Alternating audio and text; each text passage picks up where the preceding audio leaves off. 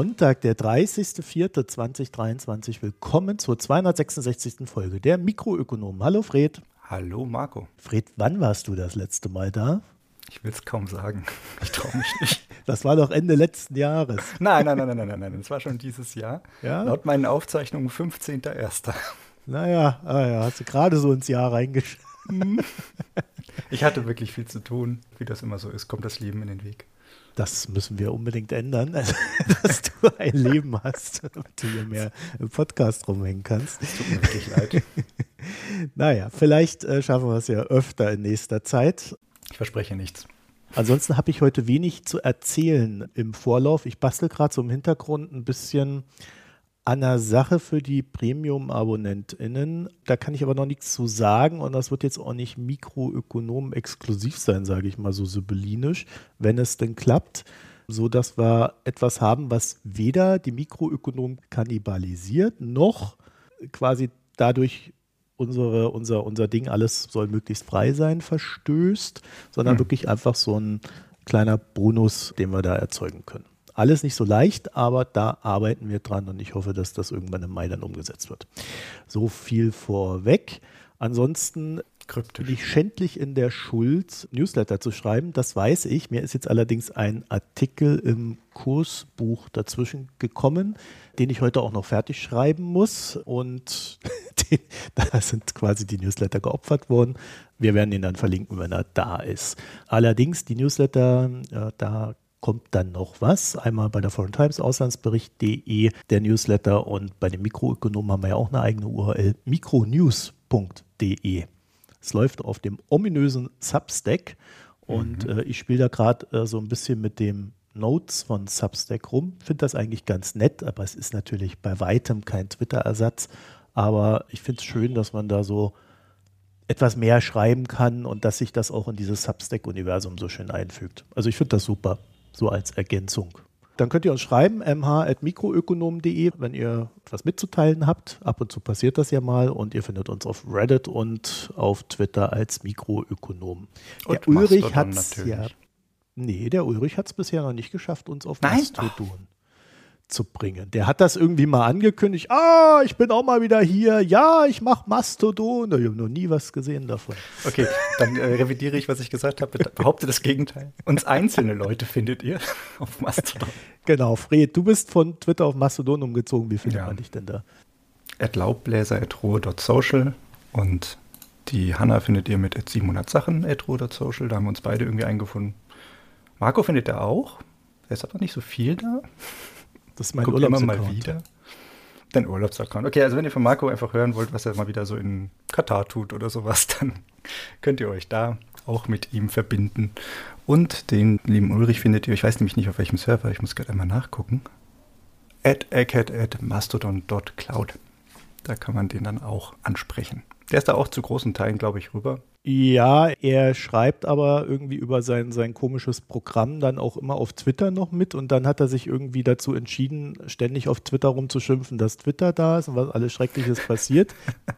Und dann äh, stellt er doch irgendwelche komische Fragen, wo er dann was von den Twitter-Leuten was will. Also ich glaube, der Ulrich, der, spiel, der spielt einfach alle Sachen, die so gehen. Spielt mit verdeckten Karten, man weiß gar nicht, woran man Äh. bei ihm ist. Genau. Warum heißt du eigentlich Laubbläser? Was soll denn das? Ist doch Das äh, ist ein das alter Account. Gerät. Ja, laut und ineffizient, so wie ich. Okay, hätten wir das auch geklärt. Nein, äh, einfach ein alter Account. Ich habe den Namen immer so verwendet. Habe ich jetzt nicht geändert. Und diese Ineffizienz wird möglich durch euch und dafür möchten wir euch herzlich, herzlich danken. Galant. Sehr galant. Also vielen Dank für eure Spenden, Premium-Abos, Daueraufträge, den Zuspruch und Steady. Bei Steady hat sich so eine kleine Gemeinde eingefunden. Ich gewöhne mich so langsam an Steady.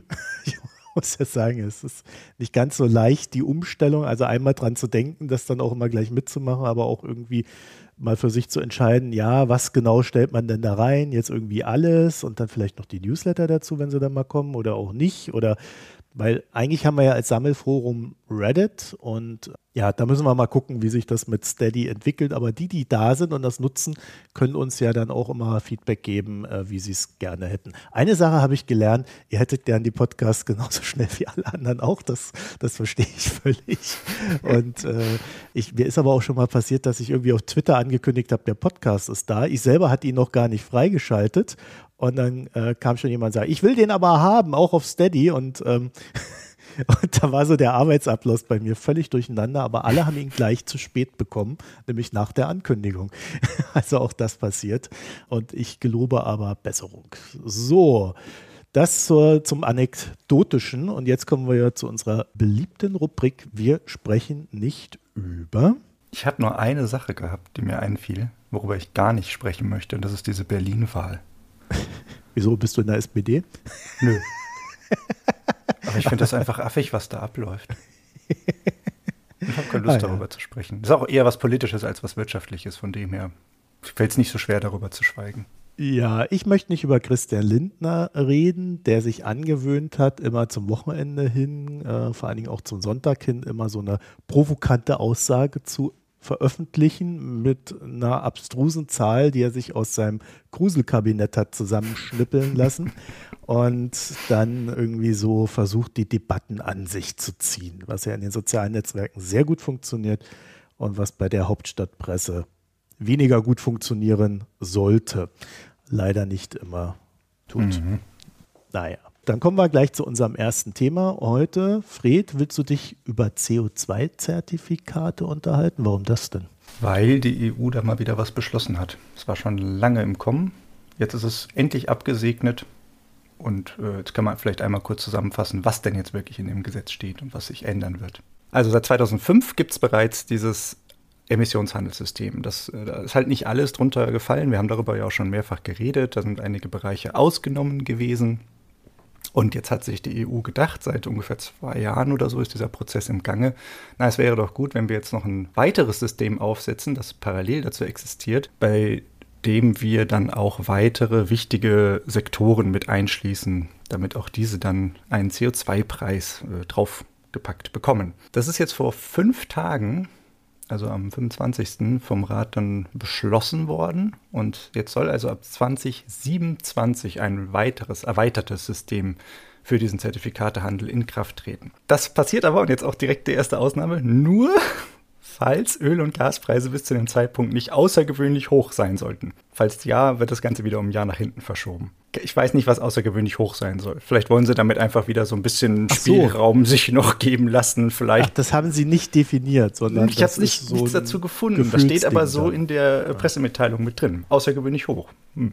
Könnte quasi alles bedeuten. Wenn man sich jetzt durch den Gesetzestext wühlt, vielleicht steht da irgendwo eine Schwelle. Ich wollte gerade sagen, Christian Lindner hat da eine ganz andere Vorstellung als Robert Habeck wahrscheinlich. Ne? Also ich, ich meine, selbst wenn da eine Schwelle drin steht, die Idee dahinter wird natürlich sein, ja gut, äh, wenn halt wieder sowas Unvorhergesehenes, in Anführungsstrichen, wie der Krieg passiert, dann sollte man irgendwie vielleicht nicht schauen, nochmal extra Belastungen obendrauf zu klatschen. Und die Idee ist natürlich ganz in Ordnung schon fragt sich jetzt, ob das eine Jahr natürlich den Riesenunterschied machen wird. Aber sei dahingestellt. Also jedenfalls diese Ausnahme erstmal vorneweg schon. Dann gibt es dieses ETS 1 und ETS 2, die dann also parallel existieren. ETS 1 ist all das drin, was bisher drin war, also Energie, also Stromerzeugung und die große Industrie und solche Dinge eben.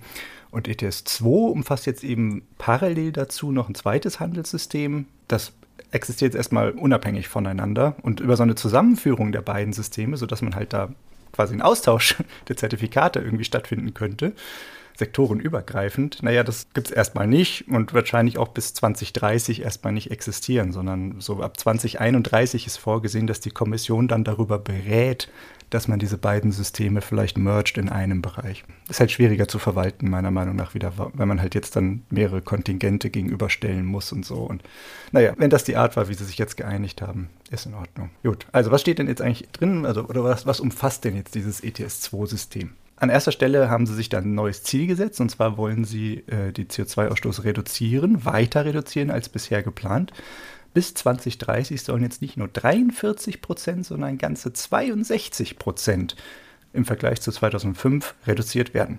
Das sind 19 Prozentpunkte mehr. Das ist eine, ein ganz schöner Batzen, also fast die Hälfte drauf. Und Naja, das passiert halt so, indem die Zertifikatsmenge, die dort an diesem Handelssystem ausgegeben und zur Verfügung gestellt wird, einfach jährlich linear sinkt. Um 5,1 Prozent erst und ab 2028 soll es dann noch ein bisschen stärker um 5,38 Prozent, also minimal verstärkt, eben absinken. Linear deswegen, weil es sich halt nicht auf das Vorjahr immer bezieht. Also es ist nicht, dass es der dass die Zertifikatsmenge stetig relativ geringer wird, sondern halt wirklich absolut zu 2005 sich einfach verringern soll. Des Weiteren ist jetzt darin beschlossen worden, dass die Zertifikate für innereuropäische Flüge nicht mehr verschenkt werden, was auch ganz hervorragend ist, weil eigentlich sind ja Flüge schon immer damit drin gewesen, aber da man den äh, Airline-Betreibern dann halt diese Zertifikate einfach geschenkt hat, mussten die die nicht am Markt kaufen und entsprechend hat sich das null ausgewirkt. Also hier greift das ETS jetzt endlich, nachdem es halt bisher irgendwie zahnlos vor sich hin vegetierte. Im separaten Handelssystem ETS 2 ist jetzt auch inbegriffen, und das ist der spannende Punkt, Seefahrt, Straßenverkehr, Heizungen und auch kleinere Industrieunternehmen. Heizungen? Heizungen. Also alles, was an Brennstoffen so verwendet wird, letztlich. Also wenn du Öl, Gas oder sonst was irgendwo reinwirfst, verbrennst und damit Energie erzeugen möchtest, kann man jetzt ganz platt sagen, ist das alles mit drin. Da gibt es ein paar das Ausnahmen. ist doch wieder nur so eine Robert Habeck-Ermöglichungsgeschichte da. Der ja, Heizungskiller. Der Heiz Heizungshammer, genau. Jetzt soll das alles hier nochmal oh. von der. EU-Seite, um Herrn Habeck den Rücken zu, zu stützen, genau. Ähm, nee, ist natürlich einfach nur ja, schon. Die grüne so Ursula schlägt zu. Dafür ist sie bekannt, ja. Die alte Ach Grüne. ja, okay. Also man hat erstmal so auf den ersten Blick den Eindruck, dass da jetzt schon etwas ernster an die Sache rangegangen wird, ne? weil so ein ETS-System mit Ausnahmen und verschenkten Zertifikaten ist ja auch wirklich Bullshit. Ja, weil das komplett den Markt aushebelt letztlich. Das ist ja Quatsch. Und jetzt haben sie halt nach ein paar Jahren Diskussion und öffentlicher Meinungsmache halt irgendwie mitbekommen, naja, so richtig gut ist das nicht, wenn wir so große Sektoren wie Gebäudewärme oder halt auch Straßenverkehr ausnehmen. Aber sag mal eine Sache, wenn die diese Zertifikate auf die äh, verschenken an die Luftfahrtunternehmen, dann ist es ja sogar noch eine Subvention, ne? Weil die können sie ja dann verticken. Naja, also wenn du jemandem halt einen, einen Kostenfaktor aufbödest und dann sagst, du musst die Kosten aber nicht zahlen, ich weiß nicht, ob das als eine Subvention in Nein, Sinne weil ist. du gesagt hast vorhin, dass sie verschenkt werden, die Zertifikate. Achso, du meinst, für ungenutzte Zertifikate hätten sie die dann weiterverkaufen können. Das wäre dann ja eine indirekte Subvention. Ich weiß nicht, ob das ob die irgendwie gebunden sind, müsste man nochmal nachlesen. Oh. Kann natürlich sein, dass das spezielle Zertifikate, die nur für innereuropäische Flüge geltend machbar sind, also quasi ein eigenes Kontingent ist. Das kann sein, dass die dann nicht verkaufbar sind in dem eigentlichen System. Aber komm, also wenn das jemand interessiert, meldet euch, dann lese ich nochmal irgendwo nach. Die ganzen Sachen sind da jetzt mit drin. Und das klingt jetzt erstmal so, oh, der große, nach dem großen Schritt. Äh, in Deutschland ist es aber halt so, dass wir das jetzt schon seit einigen Jahren so machen. Äh, hat ja sicherlich jeder mitbekommen, wir haben eine CO2-Steuer, die eben erhoben wird und einen festen Preis pro Tonne, der zu, abzugeben ist für Brenn- und Treibstoffe, also für Emissionen aus Brenn- und Treibstoffen. Seit 2021 gibt es das und Derzeit liegt er bei 30 Euro die Tonne und soll dann auch mal steigen in den nächsten drei Jahren. Also bis 2026 soll er auf 55 Euro die Tonne steigen. Ist jetzt immer noch nicht viel. Und 2027 soll dann auf 55 bis 65 so dieser Preiskorridor irgendwie erreicht werden. Aber das ist halt einfach festgelegter Preis vom Staat von Deutschland. Das ist ein nationales Emissionshandelssystem und das ist halt einfach, ja, ein bisschen zahnlos, würde ich auch wieder sagen, weil das macht halt nicht wirklich, es geht halt nicht um irgendwelche Knappheiten, sondern es geht einfach nur um irgendeinen Preis und irgendwie eine, eine Reaktion hervorzurufen damit. Also das ist für uns Deutsche jetzt nicht unbedingt was Neues, dass sowas besteuert wird. Und die Frage ist natürlich, wie hoch wird das auf EU-Ebene ausfallen? Wiefern wird das halt dann abgelöst fürs deutsche System? Weil es gibt ja keinen Grund dafür, das dann doppelt irgendwie zu machen, sondern ab 2027, wenn halt dieses System kommt von der EU-Ebene, naja, dann müssen die Deutschen halt irgendwie gucken, wie sie den Übergang schaffen dahin. Und das ist halt auch wieder ein spannender Punkt. Preislich ist es so, der ETS 2 gibt ja einfach nur eine Menge erstmal vor. Und das wird dann frei gehandelt. Das heißt, wenn eine Riesennachfrage da ist, wird es halt auch teuer. Hm. Kann natürlich auch richtig nach hinten losgehen oder in Anführungsstrichen nach hinten, also kann richtig nach oben schießen der Preis. Ganz witzig ist aber, dass in den Erwägungsgründen, so nennt sich das, dieses Gesetzes, was drin steht, das ist eigentlich zur Erläuterung da, um zu erklären, was ist das Gesetz, wo kommt das her, was sind die einzelnen Aspekte davon und so weiter. Und explizit eben nicht zur Formulierung von Zielen des Gesetzes.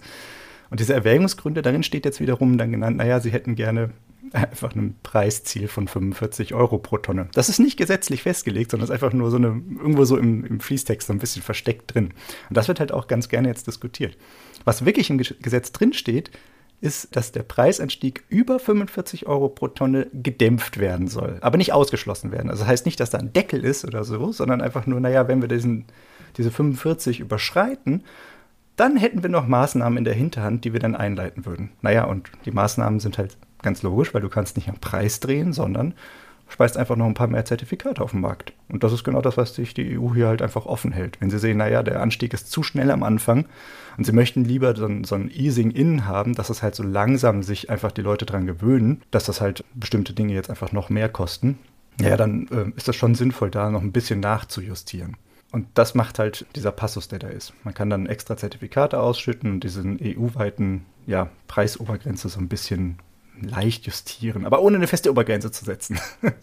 Dass Politikerinnen jetzt dann darüber schon wieder so reden, als wäre das eine Preisobergrenze, macht mich schon wieder kirre, aber es ist halt, wie sie so reden. Das Ganze nennt sich dann Marktstabilitätsreserve. Also falls ihr da nochmal drüber stoßt, irgendwann bei Texten MSR, das ist dieser kleine Puffer, den sie sich quasi eingeräumt haben. Und sollte das jetzt alles so klappen, wie die sich das vorstellen, also dass sie den Preis so ein bisschen nachjustieren können oder dass der erst gar nicht über diese 45 groß hinwegschießt, dann können sich Deutsche sogar auf eine leichte Reduktion des CO2-Anteils an den Brennstoffpreisen einstellen. Weil wie gerade gesagt, bei uns ist halt festgelegt, dass der Preis eh bei 55 bis 65 Euro pro Tonne in 2027 liegen wird. Und wenn die das jetzt schaffen, auf 45 oder vielleicht sogar drunter zu kommen, naja, dann wird für uns wieder ein bisschen was wegfallen, wenn wir diesen Übergang ordentlich durchführen. Und nicht einfach sagen, unsere nationalen Regeln überschreiben jetzt wieder die EU-Regeln. Das wäre theoretisch möglich. Wir könnten mehr Preise noch erheben. Drunter wiederum was anzusetzen, ist nicht möglich. Es bleibt halt bei diesem grundsätzlichen Problem einfach, dass diese Preise, egal wie man das Ganze nun baut, immer politisch bleiben werden und je nach politischem Gusto mal so, mal so halt ausgelegt werden oder kreiert werden oder eben dann auch wieder nicht. Das ist richtig, aber das soll ja genau dieses marktliche System mit, den, mit der Mengensteuerung verhindern dass da eben so am Preis umgeschraubt wird, wie es gerade irgendwie opportun passt. Die Menge ist ja vorgegeben, du hast ja diesen Korridor mit diesen prozentualen Reduzierungen über die Jahre hinweg und so, und da kann man nicht sehr viel machen, außer eben diese kleinen Puffer, die sie sich halt eingeräumt haben. Ja, ich denke, da ist der Spielraum nicht besonders groß. Also du meinst, meinst wenn, dann müssten wir das Ding schon ganz abschaffen. Genau, oder wenn, wenn sich jemand auf nationaler Ebene darüber halt hinwegsetzen würde, dann bleiben halt auch ganz andere Hebel da. Also die, über, die EU sagt ganz klar, diese Regeln stehen jetzt so und dieses Gesetz muss umgesetzt werden. Und wenn jetzt jemand sagt, wie zum Beispiel in Deutschland, diese Idee mit dem Tankrabatt, dass wir sagen, wir hebeln das jetzt quasi wieder aus, was da an Preissteigerungen hinzugekommen ist, das ist schlicht nicht möglich. Und dann äh, würde das vors Gericht gehen und Deutschland würde da ganz schön einen auf den Deckel bekommen. Aber das betrifft nicht nur Deutschland. Zum Beispiel in Frankreich, wollte ich gerade auch erzählen, gibt es ja von Macron diese klare Aussage, wie viel Euro pro Tonne wirklich umgelegt werden sollen. Und die sind halt genau bei diesen 45. Und er hat ganz klar gesagt, das wird nie über 45 gehen. Ich glaube, der muss da noch ein Stück zurückrudern wieder. Und wie wir die Franzosen kennen, könnte das dann wiederum zu spaßigen Situationen führen. Aber müssen ja, wir mal solange sehen. er da ist vielleicht. Ja, gut. Vielleicht ist er bis dahin auch gar nicht mehr dann da. Und dann genau. ist er weg und dann kommt die Marine Le Pen und dann ist das Ding. wir hören, dann sagt der Macron, seht ihr die Le Pen? dann kann der den schwarzen Peter weiterreichen. Hervorragend. Das wäre schlau. Das wäre so quasi die CDU-Taktik in Deutschland umgesetzt auf Frankreich. Also jedenfalls, das ist so eine Entwicklung, die uns so ein bisschen bevorsteht. In Deutschland wird sich, glaube ich, erstmal nicht so heftig viel ändern. Es sei denn, diese Preise mit den 45 Euro, was sie da so ein bisschen grob anplanen, plus minus, dass es dann gar nicht erreichbar wäre. Also wenn es wirklich dazu kommt, und da gibt es auch Stimmen, die das behaupten, dass das innerhalb weniger Jahre nach Einführung richtig nach oben schießen wird, eher so auf das Fünffache oder Vierfache dessen, was hier so als Ziel gesetzt wurde. Naja, wenn das passiert, dann schlägt sich das auch ganz schön auf die Spritpreise oder Heiz Heizungspreise eben fürs Gas oder sowas dann durch. Aber würde das nicht auch bedeuten, dass die Ziele dann massiv verfehlt worden sind? Wenn die Preise entsprechend hoch. Für die Zertifikate so dermaßen explodieren? Sollte ja dann eigentlich korrigierende Wirkung hervorrufen, genau. Ja, ja, aber es würde ja bedeuten, dass äh, zu wenig Zertifikate für den Ausstoß da sind. Naja, also die, das ist ja die Sache, es gibt kein zu wenig. Also wir haben ein Budget, das ist leider physisch so festgelegt oder beziehungsweise von uns so festgelegt worden, nach all dem Wissen, das wir angesammelt haben über die Jahre. Mhm. Und da gibt es kein zu wenig oder zu viel Wir können nur das ausstoßen, was wir ausstoßen können, wenn wir ein, äh, ein bestimmtes Ziel erreichen wollen. Ja, genau. Aber wenn wir das nicht tun, dann müssen wir Zertifikate nachkaufen. So, und mit dem Nachkauf treibe ich dann den Preis. Genau. So, das heißt doch aber, dass wenn der Preis so dermaßen explodiert, dass das vier- oder fünffache erreicht als diese 45, mhm.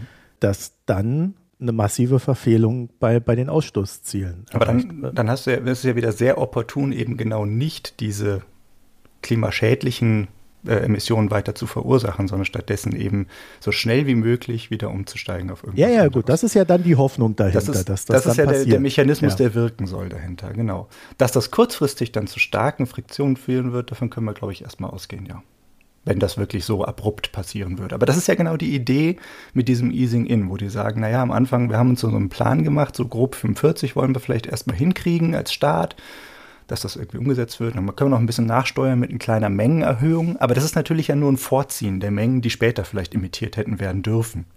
Mhm. Also es ist eigentlich nur so ein Umschichten, eine kleine ja, Bilanzierungsfrage eigentlich letztlich. Dass wir am Ende nämlich an diesem ganz bestimmten Punkt auskommen müssen, diese jetzt zum Ziel gesetzten 62 Prozent Reduktion in 2030, naja, da führt ja kein Weg dran vorbei. Das ist ja auch nicht mehr so viel Zeit. Ne? Nee, das sind sieben Jahre, das ist nicht wirklich lange. Ja.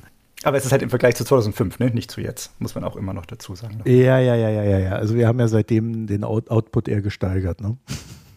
Ja, also wenn man sich das anschaut, so ein bisschen ist ein leichter Seitwärtstrend schon zu sehen in den Emissionen, aber es ist jetzt nicht so, dass das ernsthaft irgendwie runtergehen würde. Nee. Aber also was hier auf jeden Fall noch spannend ist, diese ganzen Kostenbelastungen, die da jetzt dann diskutiert wurden danach, als das mal beschlossen wurde und jetzt ein bisschen durch die Medien ging, das ist mit so viel Unsicherheiten verbunden. Das haben wir ja gerade schon so ein bisschen angerissen. Was wird wirklich mitigiert, wo wird wirklich umgestellt und so dass es eigentlich jetzt gerade sehr unseriös wäre zu sagen, naja, wie viel Kosten kommen denn eigentlich auf die Bürgerinnen und Bürger dann zu bei ihrem Alltag?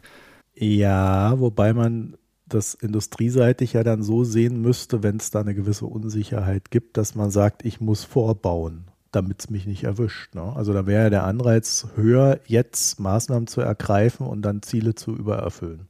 Genau, das wäre ja ein bisschen die Hoffnung, dass man das jetzt verkündet und sagt, naja, in vier Jahren geht's los, Leute, ihr habt jetzt nochmal Zeit, so schnell wie möglich zu reduzieren, damit es euch nicht hart erwischt als Einzelperson oder als Industriesektor und oder oder. Ja, also es kommt wirklich darauf an, jetzt welche Verschiebungen so in den verschiedenen Systemen sich manifestieren. Also ob jetzt, keine Ahnung, wenn du auf die Verbrennerautos guckst, haben wir jetzt, schaffen wir es irgendwie einen eigentlich ernstzunehmenden großen, breiten Umstieg auf E-Autos, auf ÖPNV weiter verstärkt auf äh, Fahrradnutzung oder was auch immer halt. Oder ob wir es schaffen, beim Schiffsverkehr jetzt zum Beispiel von Schweröl zu LNG überzugehen oder sowas. Wobei das ehrlicherweise auch auf die transportierten Mengen kaum Unterschied bei den Kosten macht, weil da werden so große Mengen hin und her geschippert auf diesen riesengroßen Schiffen. Ob das jetzt ein oder drei Cent mehr kostet, ob wir hier eine Jeans irgendwie rüberschiffen, ich glaube nicht, dass das sehr viel Reaktion hervorrufen wird im, im Seeverkehr. Aber kann man mal beobachten. Ja. Oder halt auch bei Gebäuden, ob Dämmung, ob äh, Heizungswechsel und solche ganzen Dinge. Wenn wir das jetzt so früh wie möglich machen, können wir damit natürlich den Impact von diesen CO2-Preisen natürlich erheblich reduzieren, weil wie du sagst, wird nicht so viel nachgefragt, ist im besten Fall der Preis natürlich auch nicht ganz so extrem. Also viel einsparen, geringere Preise, alles super. So funktioniert der Markt. Naja, Gott mit uns. ich habe schon so viel nicht funktionierende Märkte in meinem Leben gesehen, dass mein also vielleicht, vielleicht eine Sache noch. Also bei dem Markt, marktlichen Mechanismus ist es ja auch so, dass das nach unten hin so ein bisschen eine klebrige Angelegenheit ist. Also nach oben, klar, justiert sich das ganz schnell hoch, weil halt eine krasse Nachfrage da ist und einfach gut Geld gescheffelt werden kann.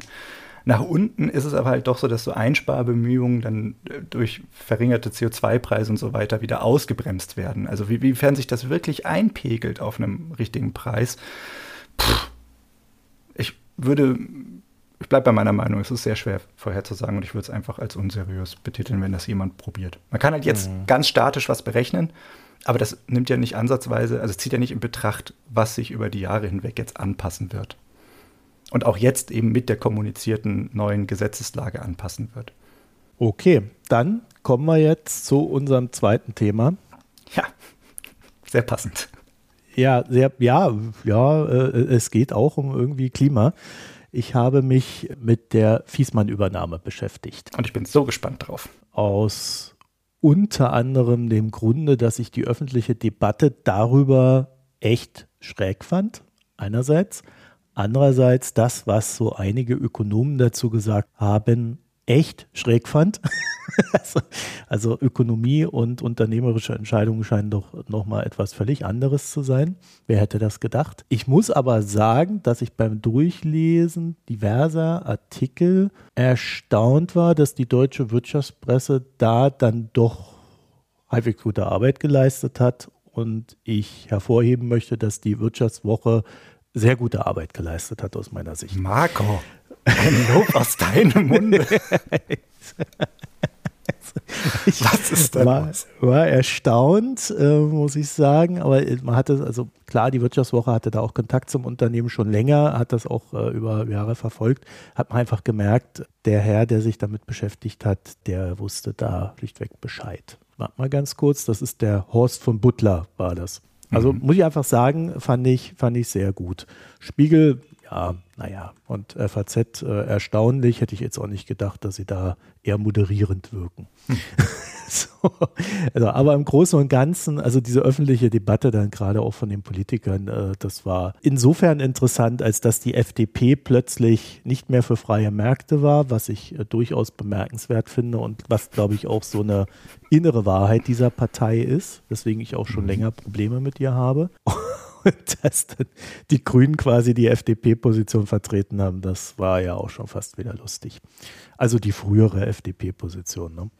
Naja, aber das nur so vorweg, was mich da jetzt doch dazu motiviert hat, das zu machen, weil ganz ehrlich, eigentlich habe ich überhaupt keinen Bock auf diese tagesaktuellen Sachen, weil ich immer das Gefühl habe, die meisten wirklich interessanten Informationen, die gibt es dann so nach zwei, drei Wochen. Wenn sich das dann ausmoderiert und wenn alle mal wieder ihren Kopf einschalten äh, mhm. und sich die Sache genauer angucken. Und meine Erfahrung ist auch, dass so nach zwei, drei Wochen solcher Diskussionen es dann eigentlich auch keine Sau mehr interessiert, was hinten dran dann wirklich passiert.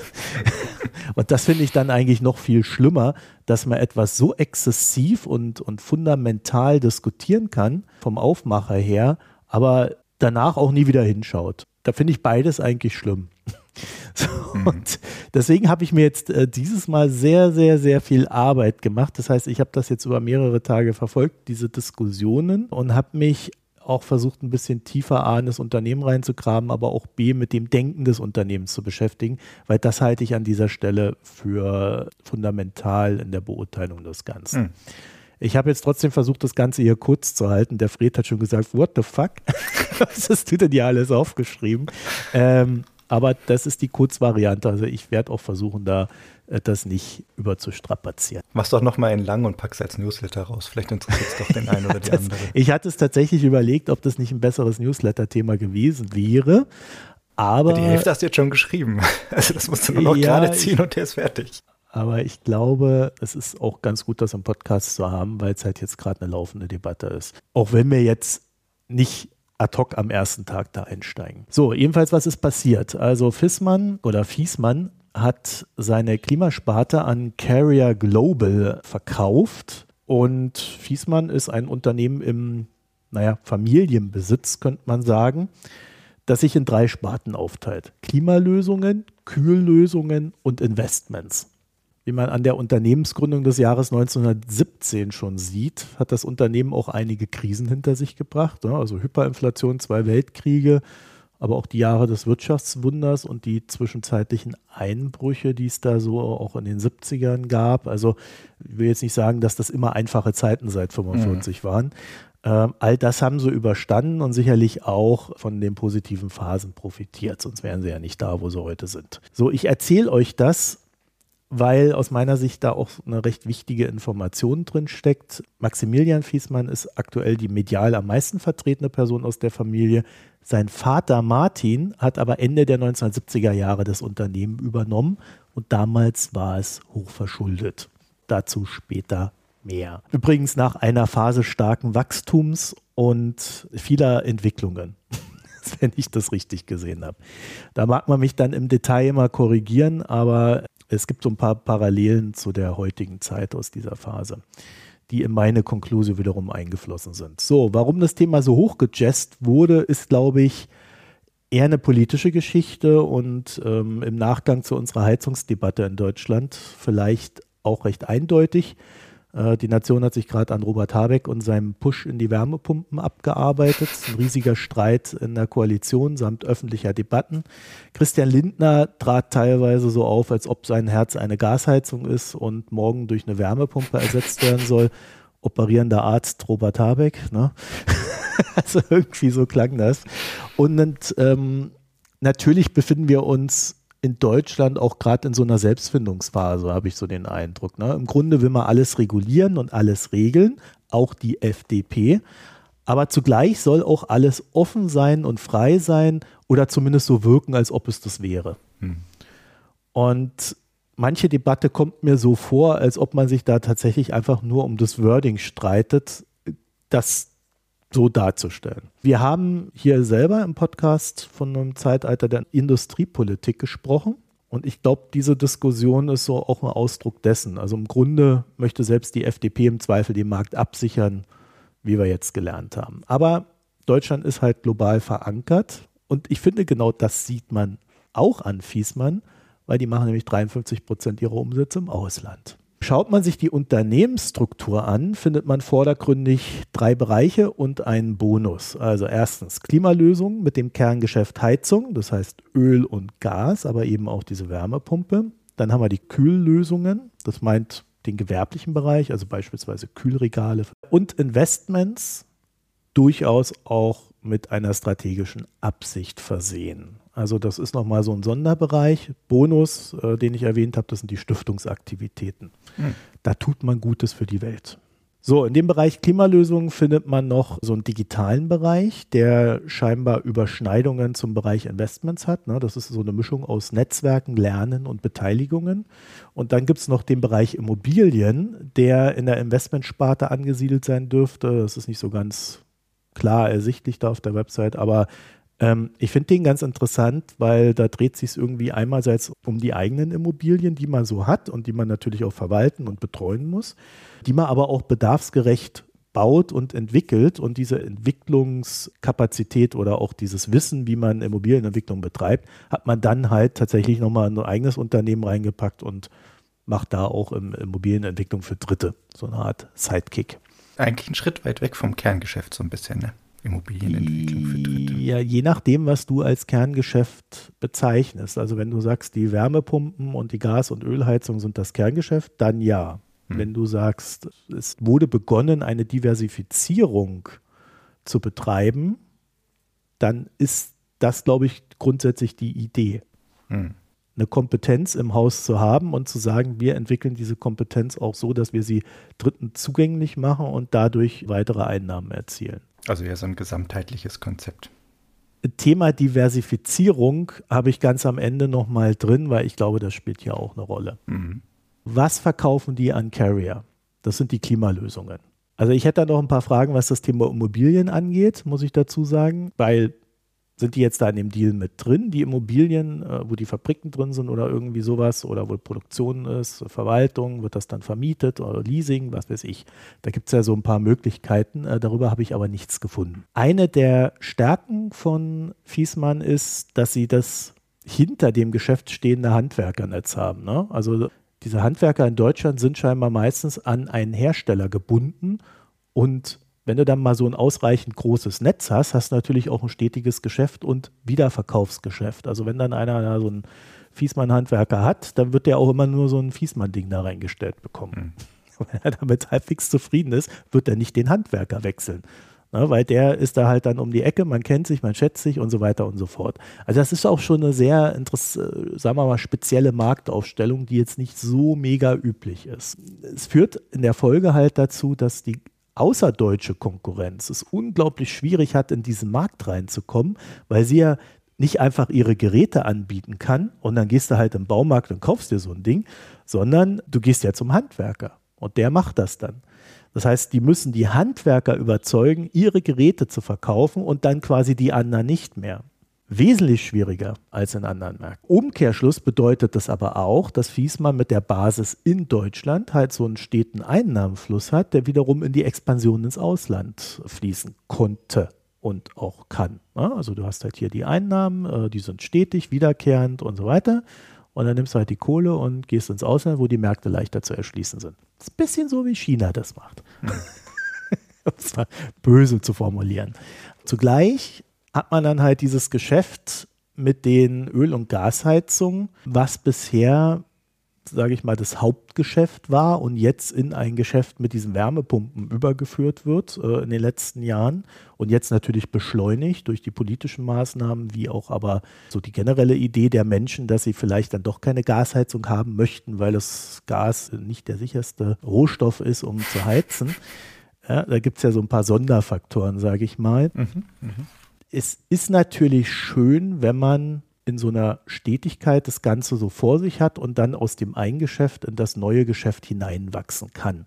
Bisher war das der Fall und mit den politischen Entscheidungen wird das jetzt schwieriger. Aber ich habe mal versucht herauszufinden, wie viel Fiesmann verdient und das muss ich sagen, ist gar nicht so leicht. Also im Bundesanzeiger findet man Jahresabschluss für 2021 für die Fiesmann Group GmbH und Co. KG. Mhm. Da wurden 300 Millionen nach Steuern verdient. Dann gibt es irgendwie andere Quellen, die sagen 550 Vorsteuern. Ja, da passen dann irgendwie wieder die 2020er Zahlen auch nicht so richtig zusammen und so weiter. Also das mal alles unter Vorbehalt und vor allen Dingen, es ist der Gesamtkonzern. Also im Gesamtkonzern mhm. kannst du immer schwierig sagen, wieso das Geld hin und her geschoben wird, ja. um es mal nett zu formulieren. Also äh, die Zahlen spiegeln keine absolute Wahrheit wider. Naja, es sagt auch wirklich nichts über irgendwelche Flussgrößen aus. Also das ist so ein konsolidierter Wert, wo man dann halt sehr viel gegeneinander abrechnet und ich würde da auch nicht so viel Gewicht drauf legen.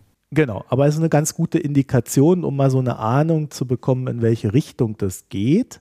Also auch für das, was hier äh, jetzt als Gedankenspiel von mir so gemacht wurde, weil im Grunde müssten sie ja dann dieses Geld später für die Expansion nehmen. Da kommen wir dann gleich zu. Also haben sie genug Einnahmen, um zum Beispiel so eine Expansion zu machen? Wäre dann so eine dahinterstehende Frage. Und da kann man sagen, ja, im Konzern 300 Millionen, aber ja, was bringt das? Und so weiter und so fort. Also das nur indikativ. Für 2022 sollen es auch mehr gewesen sein. Also ich habe da so über Umwege meine 700 Millionen über den Bildschirm fliegen sehen, mhm. die ich jetzt aber nicht weiter vertiefen möchte, weil da ist dann schon wieder das Problem, wie genau und korrekt geben Medienzahlen wieder. Mhm. also, wenn da Gewinn steht, was für ein Gewinn meinen die? Meinen die ein EBIT? Meinen die ein EBITDA? Vorsteuern, Nachsteuern, ja, Vor- oder Nachabschreibung? Ist das der Gesamtkonzern? Ist das die Sparte? Das ist immer von der Formulierung her ziemlich shaky in der Berichterstattung. Deswegen habe ich die Zahl jetzt mal beiseite gelassen, aber ich würde sie nur mal so erwähnen, dass das vielleicht eine Größenordnung ist, in mhm. der das gelandet sein könnte. Wie gesagt, gehe ich davon aus, dass dieses Geld auch dann ähm, ungefähr als Investitionsmittel jedes Jahr zur Verfügung steht, weil Auszahlungen hat man sich da wohl zumindest 2021 nicht genehmigt, wenn ich das so richtig gesehen habe. Jedenfalls in dem Gesamtkonstrukt wäre es natürlich super, man hat stetige Einnahmen, und kann mit den Einnahmen die Expansion finanzieren. Und so wird es auch diskutiert. Ne? Also die, die Leute gehen dann her und sagen, Mensch, die Fiesmann, die haben jetzt da über 100 Prozent mehr Wärmepumpen verkauft. Ja, ist doch, ist doch ein super Markt, super Steigerungsraten. Äh, da müssen die doch einfach nur mehr Wärmepumpen produzieren und dann ist die ganze Sache doch proper für die. Markt wächst vor sich hin, sind dann halt weniger Gasheizungen und weniger Ölheizungen, die verkauft werden, aber das wiegt das ja locker auf, zumal ja auch die Preise gerade sehr hoch sind für diese mhm. Heizungen, für die Wärmepumpe. Ja, also theoretisch ist das natürlich super, wenn so ein Markt ne, sich so ganz langsam von A nach B entwickelt und, und man dann diesen geordneten Übergang hat und noch eine Phase, wo man hohe Preise abkassieren kann und dann aber auch alle bedient. Toll. Aber ich fürchte, so ist es nicht. Ne? Und Max Fiesmann hat ja auch erwähnt, dass er zum Beispiel die bis 2035 Zeit hat, ihre alten Modelle, also vom Verbrenner auf Elektro umzustellen und dadurch natürlich auch eine gewisse Planungssicherheit hat. Bei der Heizungsbranche wird es dann schon schwieriger ab 2024 politischerseits. Also dieser Push der Bundesregierung in die Wärmepumpe ohne mega Übergangsfristen, der hat hier durchaus einen negativen Effekt oder führt zu Schwierigkeiten bei den Unternehmen, nicht nur bei Fiesmann. Mhm. Und sie gestehen auch zu, dass es ein Teil der Ratio war, aber sie sagen immer, es ist nicht der entscheidende Teil der Ratio. Ja, also das kam dann quasi on top, während der Prozess schon lief, obendrauf. Und ich glaube, ich kann das soweit auch nachvollziehen. Also, worum geht's? Im Grunde um Expansion in einem Markt, der stark expandiert und vor allen Dingen sich globalisiert. Also liest man sich die Interviews und Einzelaussagen von Max Fiesmann durch, ist für ihn die Expansion so eine Konstante, die er immer wieder erwähnt. Ja, also der erwähnt so verschiedene Sachen, aber diese, diese Expansion des Marktes und diese Globalisierung des Marktes, das ist die Konstante und ich denke, das ist für ihn die größte Fragestellung gewesen, wie er mit Fiesmann das bewältigt. Und er sagt dann halt immer dazu, der Klimawandel ist global, also wird es globale Lösungen geben müssen. Und globale Lösungen verfügen über entsprechende Skalierungen. Sie haben also erhebliche Kostenvorteile, die kleinere Unternehmen dann nicht haben, weswegen es die kleineren Unternehmen im Regelfall weghaut. Und da ist Carrier ganz interessant, weil die Teile selber fertigen, die zum Beispiel Fiesmann einkaufen muss und dadurch erhebliche Kostenvorteile gegenüber Fiesmann haben. Und ich will dazu sagen, nicht nur Kostenvorteile, sondern auch Liefervorteile.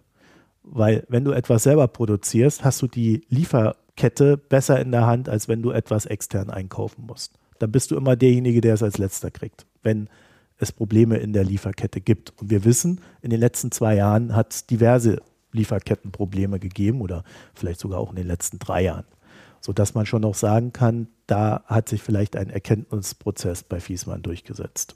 Was aber jetzt dann nicht unbedingt ein guter Grund ist, eine ganze Sparte abzugeben, oder? Ich mache ja jetzt gerade eine Herleitung verschiedenster Gründe und du kannst davon ausgehen, dass es keinen einzigen Grund gibt, mhm. der nur für sich gesehen ein Grund ist, etwas getan zu haben.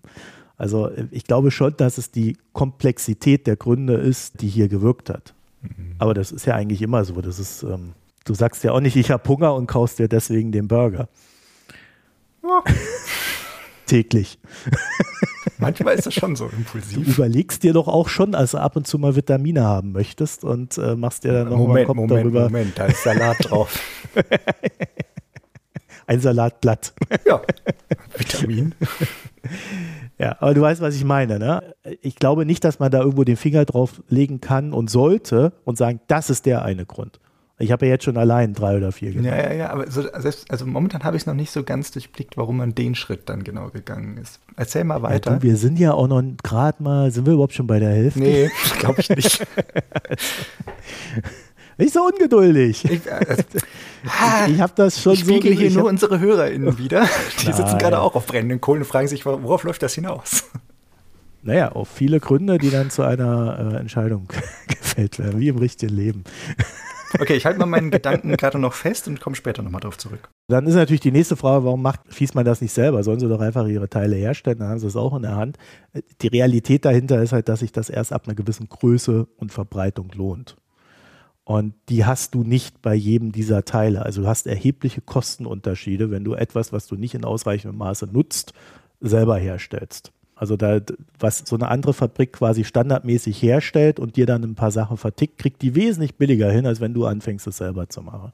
Und das ist einer der Faktoren, die seitens Carrier positiv mit reingebracht werden in diesen Deal. Das andere ist, dass wenn du das dann tun kannst, also wenn in dem Moment, wo du hergehen kannst und sagen kannst, naja, ich mache jetzt meine eigene Produktion, dann kannst du halt auch die Qualität dieser Produktion viel besser kontrollieren. Das ist ja auch ein Faktor, wenn du mit einem externen Zulieferer zusammenarbeitest, ist ja nicht nur, welchen Preis hat der und wie schnell liefert der, oder wie verlässlich, sondern wie gut ist denn überhaupt die Qualität? Und zwar nicht nur bei der ersten Lieferung, sondern auch bei der fünften Lieferung. Mhm. Ne? Also da gibt es ja dann auch echt so Typen, die liefern dir zwei, dreimal was Gutes und beim vierten Mal kriegst ab dem vierten Mal kriegst du noch Schrott geliefert, ne? auf dem du dann sitzen bleibst. Also das sind ja Sachen, die einem dann passieren und mit denen man umgehen muss. Wir reden bei der Konkurrenz, mit der Fiesmann sich dann künftig rumplagen muss, allerdings nicht nur darüber, dass man sich mit der preislich auseinandersetzen muss, sondern wir sprechen dann halt auch wirklich über diese Zulieferersicherheit. Ne? Also man kennt das Prinzip von Apple, die neue Märkte auch immer nur dadurch erschlossen haben, dass sie Lieferketten kontrollieren und es darüber der Konkurrenz erschweren, zu dem Zeitpunkt Konkurrenzprodukte anzubieten. Und auch hier wieder, ne, als kleinerer Anbieter in so einem Markt hast du massive Probleme, wenn die Großen sich da um Ressourcen kloppen. Gerade wenn du in einer Phase bist, wie wir sie die letzten Jahre hatten, wo es Lieferkettenprobleme gibt. Also das ist wirklich massiv spürbar, gerade bei den kleineren Unternehmen. Weil die werden dann von den Zulieferern immer als letzte beliefert, egal welchen Preis sie anbieten, weil die Großen halt die wichtigeren Kunden sind. Das hat mal ein Gewerkschafter, hat das mir mal erzählt, wie in der Automobilzuliefererbranche ähm, quasi die ihre Preise nur noch durchsetzen konnten gegenüber den Konzernen, deren Produkte gebraucht wurden. Ja, also diese nicht irgendwo anders herbekommen haben. Da wird dann halt so ein Laster auf so einem Hof stehen gelassen und der fährt erst raus, wenn man sich über den Preis geeinigt hat.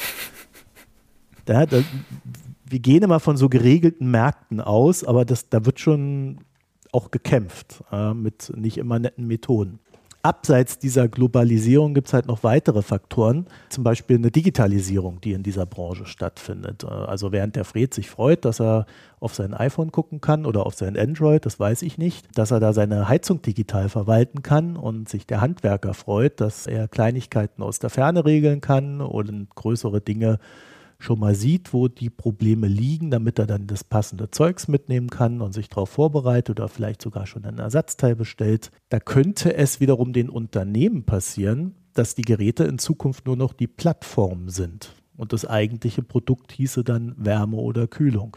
Ja, also ein Kampf dahingehend zeichnet sich durch einige Sachen, die da im Silicon Valley gemacht werden, durchaus ab. Die streben ins Haus, wollen dort quasi alles Mögliche verwalten, alle Daten haben und dir Rundumlösungen anbieten, gegen die du dann als einzelner Hersteller gar nicht mehr ankämpfen kannst. Das muss nicht so sein. Das ist noch unklar in der Entwicklung, wie das endet, also wie der Markt sich da wirklich entwickelt. Aber es ist auf alle Fälle eins der Risiken, mit dem sich so ein Hersteller auseinandersetzen muss. Und es ist halt so, dass wenn du klein bist, du dann da weniger Chancen hast, in solch sich verändernden Märkten zu bestehen, als wenn du ein großer global agierender Hersteller bist und dann einfach sagst, ja, Apple blockiere ich jetzt hier raus, ist mir scheißegal.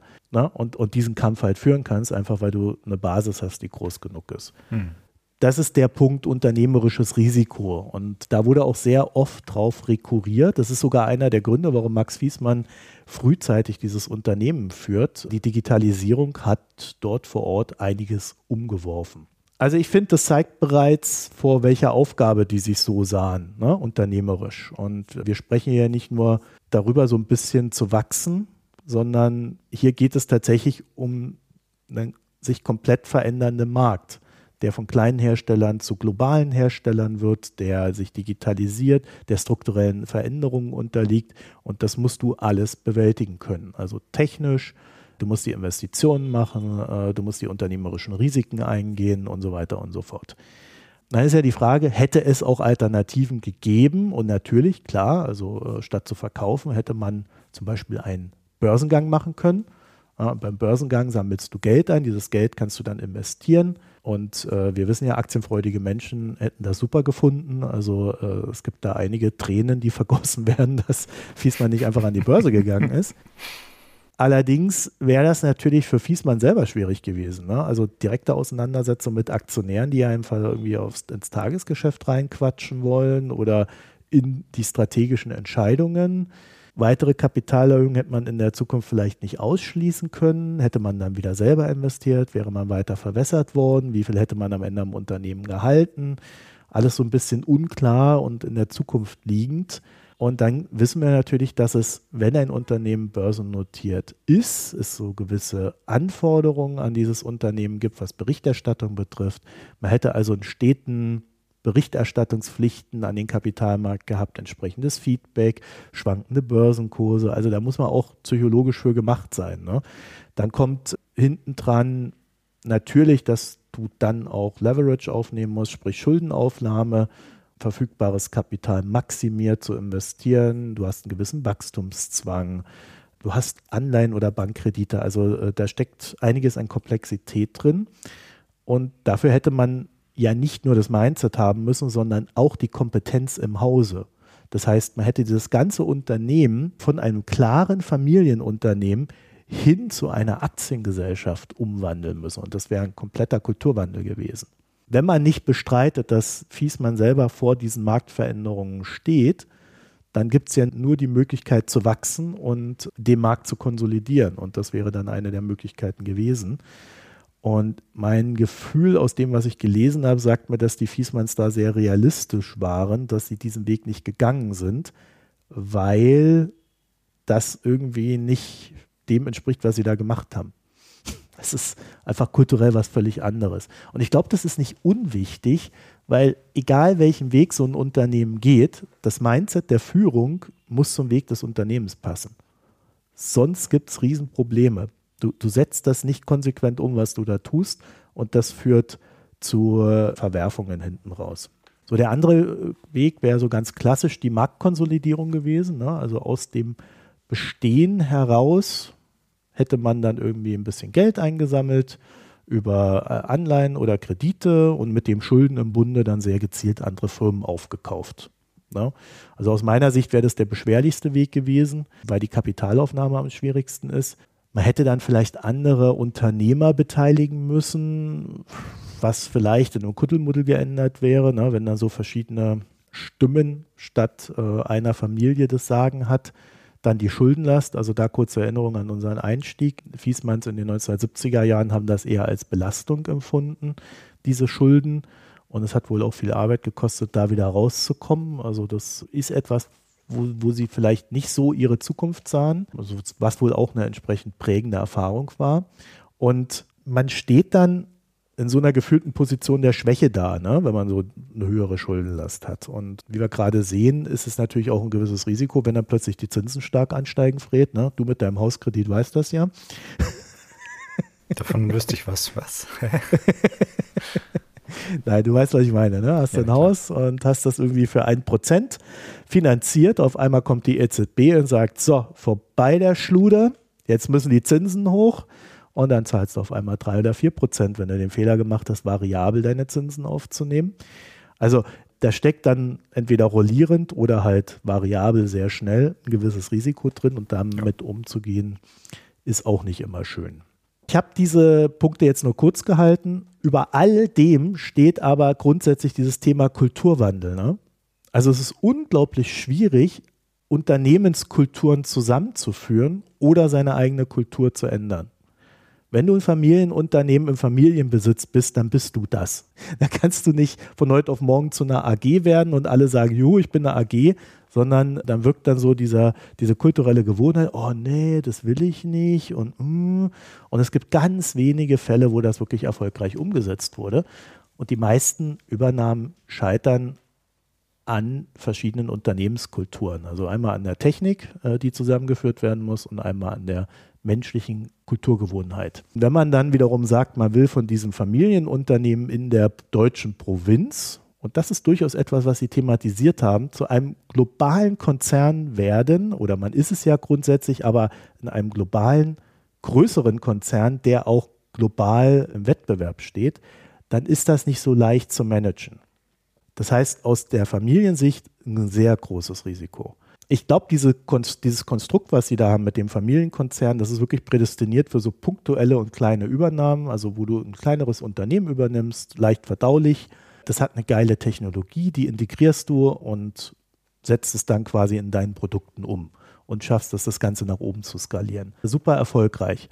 Aber wenn du das jetzt umdrehst und sagst, das wird ein großer getrimmter Konzern, der auf die Gewinne achtet und jeden, jeden alle drei Monate berichtet, wie geil das EBIT jetzt hochgeschossen ist, schwieriger. Ne? Also ich glaube, der Punkt ist klar. So, ich glaube, die Lösung mit Carrier spricht an der Stelle eine eigene Sprache. Carrier ist börsennotiert, hat also die notwendigen Kapitalmarkterfahrungen und das dazugehörige Mindset. Mhm. Carrier selber ist in einer ständigen Transformation. Also aktuell verkauft man beispielsweise das Fire and Security Geschäft und hat sich scheinbar in, dazu entschlossen, das Thema Klimalösungen als Kern des Unternehmens aufzubauen. Das Ganze unter David Gitlin als CEO, der seit 2021 an Bord ist, also auch, sage ich mal, dessen Entscheidungen im Unternehmen gerade sichtbar werden, von der Wirkung her gedacht. Für den wiederum, der sagt, äh, wenn du da mal so in die äh, amerikanischen Meldungen schaust, Der ganze Deal dreht sich um Wachstum. Das ist eine Zukunftsbranche. Es wächst in Europa, es wächst in den USA, äh, es wächst in Asien. Äh, Wärmepumpen sind die Zukunft. Also er redet dann meistens über die Wärmepumpen. Und Carrier und Fiesmann ergänzen sich da in der Marktabdeckung. Was natürlich auch geil ist, weil dadurch verlierst du nicht Geschäft, wenn du die Unternehmen zusammenführst. Ferner wollen sie in die Fabriken und Produkte investieren, also auch in Europa, in Deutschland. Mhm. Und das Ziel ist, den globalen Markt zu erschließen. Und das nimmt das Ziel, was die Fiesmanns vor sich gesehen haben, was sie tun müssen, nimmt es raus und transportiert es auf ein anderes Unternehmen. Und sie sind an diesem Unternehmen beteiligt. Also die Chemie stimmt wohl bisher, wobei ich bei sowas immer vorsichtig bin, weil pff, da kommen zwei, drei unternehmerische Entscheidungen und dann stimmt die Chemie nicht mehr. Mhm. Das ist so ein variabler Punkt. Die teilweise Eigenproduktion habe ich schon erwähnt. Das löst ad hoc so ein paar Sorgen, die Fiesmann hat. Und das Ganze halt A, erstens jetzt schon in einer neuen Größe, aber B, auch mit der Chance auf eine noch größere Größe in dieser Marktneustrukturierung. Und ich glaube, wir sollten nicht übersehen, Fred, und da komme ich zu deinem Punkt, dass so eine Transaktion auch das Risiko der Familie Fiesmann diversifiziert. Mhm. 20 Prozent des Kaufpreises geht in Aktien von Carrier rüber. Also sie sind der größte mhm. Einzelaktionär von Carrier, mhm. aber der Rest der Kohle, naja, fließt in Cash. Und mit diesem Cash kann man andere Dinge tun. Die jetzt noch nicht kommuniziert wurden, soweit ich weiß, oder? Ja, doch. Max Wiesmann hat gesagt, dass äh, ihn sehr stark der Bereich der CO2-Reduktion interessiert, was genau das auch immer, immer heißen möge. Sie haben ja die Beteiligungssparte, die mhm. man damit natürlich massiv äh, ausbauen kann. Mhm. Und sie haben ja auch noch die Kühllösungen. Ja, also äh, wenn man das im Klimawandel denkt, ist Kühlen von Produkten und sichere Kühlwege ein Riesenthema. Mhm. Das ist, glaube ich, etwas, was in Deutschland noch nicht so präsent ist, aber das wäre so eine Idee. Sie haben ja ein paar Bereiche und ich glaube, da werden sie schon noch was finden. Äh, ich glaube, auch eine Milliarde Umsatz oder so verbleibt der jetzt auch im, im, im Unternehmen erstmal. Ja? Also äh, das ist jetzt auch nicht die Minisparte dort. das ist jetzt nicht so klein. Hm. Ja, also wie gesagt, Diversifizierung für die Familie ist definitiv ein Punkt, den man beachten muss. Das heißt, sie erhalten sich diese Chance, von diesen Marktveränderungen zu partizipieren in einer Aufstellung mit einem Unternehmen, was, glaube ich, gute Chancen hat wo das Mindset zusammenpasst. Sie können sagen, wir erhalten die Arbeitsplätze, wir erhalten den Standort. Die Marke Fiesmann wird nur ähm, lizenziert, also verbleibt auch im Haus, was denen irgendwie wichtig ist. Klar, als Familienunternehmen. Also Moment, das habe ich jetzt richtig gerade verstanden, dass die komplett die Marke für die Wärmepumpen abgeben an Carrier Global. Nee, sie, sie machen eine Lizenzierung. Oder eine Lizenzierung, also dass sie die nutzen dürfen, also es wird damit komplett vertrieben. Die machen keine eigene Marke. Erstmal ja, was denn natürlich, wenn der Lizenzvertrag ausläuft, passiert, das wissen wir alle nicht. Also ähm, das wäre eine, eine Raterei, ob Carrier dann umschwenkt und sagt, wir schaffen das ab. Oder ob sie sagen, wir bauen die Marke Fiesmann weiter aus und nutzen die. Keine Ahnung. Ich weiß auch nicht, wie lange der Lizenzvertrag läuft. Also es ist auf jeden Fall eher ein klares Signal für großes Vertrauen, das so abzugeben.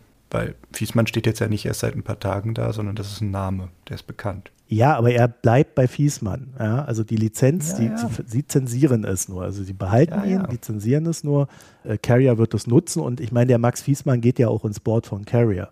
Also der wird ja da auch dabei sein ne, bei dem Laden. Also ich habe immer noch das, also einmal zusammengefasst. Du hast aufgezählt, super viele gute Gründe, warum das so jetzt zustande kam. Ich verstehe, dass es keinen einzelnen Grund gibt, der dahin geführt hat. Und am ehesten ist es vielleicht noch die Unternehmenskultur, die sich nicht dahin ausrichten lässt, wie es nötig wäre. Aber du hast genannt von Globalisierungsdruck, äh, Abhängigkeiten in der Lieferkette und damit einhergehende Probleme, was man damit auflösen kann. Digitalisierung als Thema, also so ein gesamtheitliches Plattformkonzept anbieten zu können. Du hast äh, genannt den Zugang zum Kapitalmarkt, damit verbundene Compliance-Themen, kultureller Wandel von Personen zu Kapitalgesellschaft im Zweifelsfall und so weiter und so fort. Du hast genannt die Marktkonsolidierung, die anstehen würde, Aufkauf von Wettbewerbern oder Zulief und oder Zulieferern. Also ganz viele, ganz viele, ganz viele gute Gründe. Was mir nicht ganz klar ist, warum geben die die ganze Sparte ab? Warum machen die nicht ein Joint Venture? Äh, weil Carrier das vielleicht auch nicht will.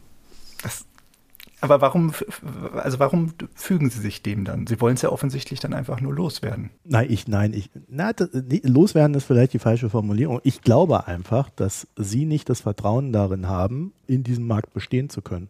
Du musst dich von der Frage lösen, ob das stimmt oder nicht. Hm. Sondern es geht einfach um Mindset. Hm. Stehst du da, guckst auf diesen Markt und glaubst, den kriege ich konsolidiert und werde am Ende als Gewinner dastehen. Aus hm. der Position heraus, die ich habe. Und wenn die Antwort dann Nein lautet, dann hast du ein paar Möglichkeiten zu sagen, was du machst. Und eine Möglichkeit davon ist, du verkaufst an jemanden, der eine Chance hat, das zu erreichen, behältst Anteile, sicherst die Arbeitsplätze ab, die da drin stecken und hast noch eine Möglichkeit, das mitzugestalten. Und das ist der Weg, den die gegangen sind. Ich halte den für ziemlich logisch. Du kannst dich natürlich über die Antwort streiten. Du kannst sagen, ich, ich verstehe nicht, warum die glauben, dass sie den Markt nicht konsolidieren können. Ist ein starkes Unternehmen, hat super Gewinne, ja. gibt es seit 100 Jahren, warum jetzt nicht mehr? Das, darüber kann man sich streiten. Aber sie haben ja eine Entscheidung getroffen und eine Antwort gegeben. Und aus der heraus wird das alles verständlich. Also ich, ich habe noch einen weiteren Punkt. Ich weiß nicht, ob der jetzt alles aufklärt in meinem Kopf. Aber weiß ich nicht. Äh, das musst du mir sagen. Ich habe noch einen weiteren Punkt. Mhm. Weil eine Sache hat mich wirklich erstaunt. Und das ist, dass man sich die Hauptsparte von Carrier in Deutschland nicht genauer angeguckt hat. Weil das ist Kühlung und Klimaanlagen. Und mhm. äh, das Ganze nennt sich HVAC-Markt, also Mind Heating, Ventilation and Air Conditioning. Mhm. Und da reden wir über Gesamtsysteme, die das quasi alles können. Mhm. Und wenn du in Sachen Klimawandel nachdenkst, was das bedeutet, also was bedeutet Klimawandel für uns, ähm, dann stößt du halt auf so Sachen wie stärkere Schwankungen bei den Temperaturen, stärkere Veränderungen bei der Luft und so weiter und so fort. Und wer heute eigentlich ein Haus baut, muss sich darüber einen Kopf machen, wie er so eine Gesamtklimatisierung dieses Hauses hinbekommt. Weil äh, in Deutschland denkt man irgendwie an Heizungen. Mhm. Man denkt aber nicht dran, obwohl man ja jetzt schon ein paar heiße Sommer hatte, dass man ja eigentlich auch eine Kühlung braucht. Mhm. So wie Chinesinnen äh, sich in deutschem öffentlichen Nahverkehr wundern, dass diese scheiß Tram keine Klimaanlage hat. Ja, es äh, stehen äh, alle da und erwähnen, hat sowas, stinken ne? sich schwitzend an. Wir sind ja. hier topmodern, wir haben das. Aber das ist ein Thema. Und wenn ein Markt dann auch noch anfängt, Gesamtkonzepte anzubieten, ja, dann kannst du halt deine Heizung verkaufen. Ne? da kommst du dann gar nicht mehr ran. Also auch das ist nochmal ein Thema, wo ich sagen würde, da gab es dann nochmal einen Grund obendrauf. Carrier kann Fiesmann hier wunderbar einbinden, kann sich verschiedenste Lösungen kreieren, die sie dann anbieten können. Dieser HVAC-Markt, in dem hat Carrier 5,6% Marktanteil in 2021 gehabt und das ist weltweit die Nummer 5. Hopper. Also das heißt, da gibt es durchaus ein, ein Unternehmen, was eine starke Stellung in diesem Markt hat, das seine Produktpalette wahrscheinlich dahingehend erweitern muss und will. Ich sage es mal andersrum, was mich, warum mich wundert, dass die Deutschen da nicht so hindenken, ist, der autoaffine Deutsche sitzt in einem Auto mit einem beheizten Sitz mit verschiedenen Klimazonen, wo sich jeder noch einstellen kann, ob er 19 Grad oder 21 Grad in seiner hm. Klimazone haben möchte, wo die Fenster beheizt werden, damit das Eis weggeht und so weiter und so fort. Ja? Und da merkt man doch und sieht man doch, dass es halt für so ein Klimakonzept sehr komplexe Lösungen braucht und nicht nur eine Heizung. Früher gab es nur ein Gebläse in den Autos, dann irgendwann äh, wurde es mehr. Also ich finde, einfach nur Heizung wird in Zukunft nicht mehr ausreichen und ich glaube, das ist so ein unterschätzter Punkt bei diesem Thema. Aber du bist da immer noch nicht überzeugt. Und stehen die jetzt in Konkurrenz in Deutschland dann? Und es geht ja nicht nur um Deutschland, es geht ja um den globalen Markt und dass du dafür Produkte anbieten kannst. Also Carrier wird, was die Wärmepumpen und so weiter betrifft, werden ja sehr stark davon profitieren, von diesem Kauf. Also auf technologischer Ebene. Ist ja nicht nur Marktzugang hier für Deutschland, sondern mhm. da steht ja schon auch noch mehr dahinter. Ja, ja, ja.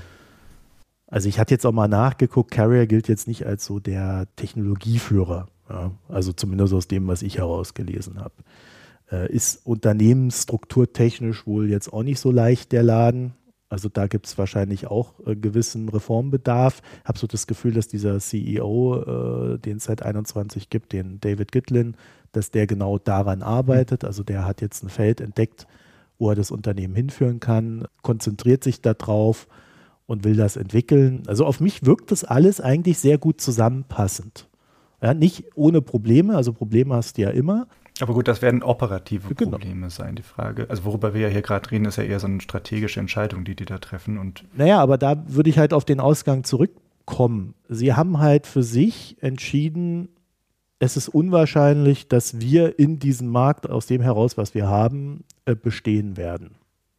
Daraus wird der Rest logisch. Also man müsste dann halt darüber reden, ob sie recht haben oder nicht. Das ist halt, genau, also ich bin halt wirklich nicht so sicher, ob das wirklich die zwingende Voraussetzung. Ja, also ich kann die Ratio verstehen, vor allen Dingen, wenn du bedenkst, dass Fiesmann selber sich diversifiziert.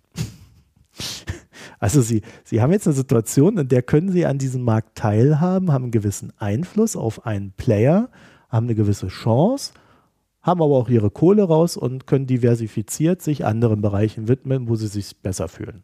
Ich, ich verstehe die Idee dahinter, aber also von der individuellen Entscheidung klingt das für mich so ein bisschen so wie, naja, die haben halt intern für sich festgestellt, dass das ein guter Bereich ist. Damit können sie jetzt gerade einmal mit dem Verkauf richtig gut Kohle scheffeln, noch ein bisschen Anteile kriegen und so weiter und dann halt auch langfristig damit ein bisschen was mit Einfluss haben und halt auch mit abgreifen. Das ist toll. Aber zum anderen haben sie halt einfach, wie du ja schon sagtest, super viel davon dann übrig, diese 80 Prozent, die dann halt nicht in Unternehmensanteilen landen.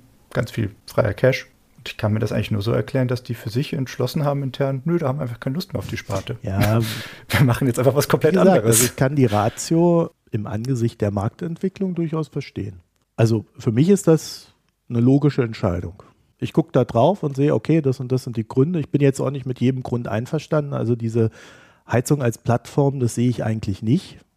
Ja, also dafür sind diese Dinger eigentlich immer zu gut abgeschottet und wenn du groß genug bist, sagst du halt, ja, pff, nö, kommst auf meine Daten nicht ran, fertig. also, also, das ist ja, wird ja niemand gezwungen da.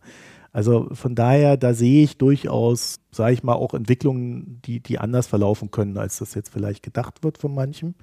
Aber so grundsätzlich, was die Entwicklung betrifft, von der Globalisierung des Marktes und ob du dann als kleinerer Player da noch bestehen kannst, also man muss dazu vielleicht sagen, ich glaube, er hat bei der Boston Consulting Group mal gearbeitet. Da hm. sieht man vielleicht auch nochmal anders auf Märkte, als man das hm. so aus anderer Perspektive heraus tut. Also ich meine, da kann so eine Konsolidierung schon vielleicht noch zu mehr Ängsten führen als woanders. Aber ich finde es jetzt auch erstmal grundsätzlich keine falsche Entscheidung. Also ich würde jetzt, ich hätte jetzt keinen Hebel gefunden, wo ich sagen würde, das ist ein Blödsinnstil. Würde ich jetzt auch ganz generell ja. erstmal so unterschreiben. Möchte ich auch nochmal hier festhalten. Das klingt alles schon irgendwie ganz logisch. Wir wissen ja auch gar nicht, was da im Hintergrund alles ablief, was für Entscheidungsvorgänge da so vonstatten gingen. Also, es klingt stimmig, irgendwie schon. Aber die zwei Punkte verstehe ich halt nicht. Warum geben sie es komplett ab? Warum machen sie nicht stattdessen einfach irgendwie eine, eine Ausgründung oder sowas oder machen Joint Venture mit denen oder was auch immer, um halt diese Strukturen, die dafür notwendig sind, aufzubauen? Wie du sagtest, wahrscheinlich, weil Carrier Global dabei einfach nicht mitmacht. Ja, aber ich glaube auch, weil sie nicht die Kompetenz dafür haben. Also das, das klingt jetzt ein bisschen doof, aber ja, das könnte ja Carrier Global wuppen, aber sie müssten dafür ja nicht den kompletten Bereich ab. Nein, ich meine, sie haben das nicht, das, sie haben nicht die Kapitalmarktkompetenz. Also die Kompetenz, die das braucht, um da wirklich voranzugehen in den großen Bereich, die, das ist. Ja, und das würde Carrier Global mitbringen. Ja, aber da musst du es abgeben. Das Ganze weißt du? Da musst du loslassen. Richtig. Und äh, jetzt haben sie halt so einen Deal, wo man noch äh, seinen, seinen Fuß da drin hat, äh, wo man noch mitmacht, wo man, also wo man, wo man aber auch die nötige Distanz hat. Ja, und diese Distanz ist eben genau der zweite Punkt, den ich da sehe. Das ist ja anscheinend wirklich gewollt. Sonst würden sie den ja. Schritt nicht gehen. Dass sie für sich wohl intern einfach beschlossen haben, das ist hier jetzt Sense für uns. Wir distanzieren uns davon ganz klar. Wir geben unser Know-how weiter, wir behalten die Standorte. Also sie haben noch ein bisschen quasi eine Verantwortung gezeigt damit. Das ist toll, finde ich. Da ist viel Schönes drin. Ich verstehe das vom Gedanken, aber ich kann daraus nur Schlussfolgern, dass die für sich im Unternehmen beschlossen haben, das ist alles nicht mehr unser Bier, sollen sich andere Leute darum kümmern, weil wir können das einfach nicht wuppen. Und entsprechend kümmern wir uns jetzt um was anderes. Ja, das ist ja das, was ich gesagt habe. Und zwar halt, wie du sagtest, um diesen Kältebereich. genau, das ist einfach nur, diese ganzen Sachen drumherum, das sind so viele so Seitenfaktoren, wie du sagtest, nichts von den einzeln irgendwie dazu führen würden, dass man diese Entscheidung trifft. Aber alles zusammen mit dem anscheinend intern ablaufenden Entscheidungen, dass sie das nicht mehr wollen, diesen Bereich, führt dann halt genau zu so einer Entscheidung. Ja, wie gesagt, ich würde gar nicht sagen wollen, sondern sie haben halt scheinbar gesagt, sie können das nicht, was jetzt ansteht. Und das ist für mich aus einer unternehmerischen Denkweise heraus eine sehr vernünftige Geschichte.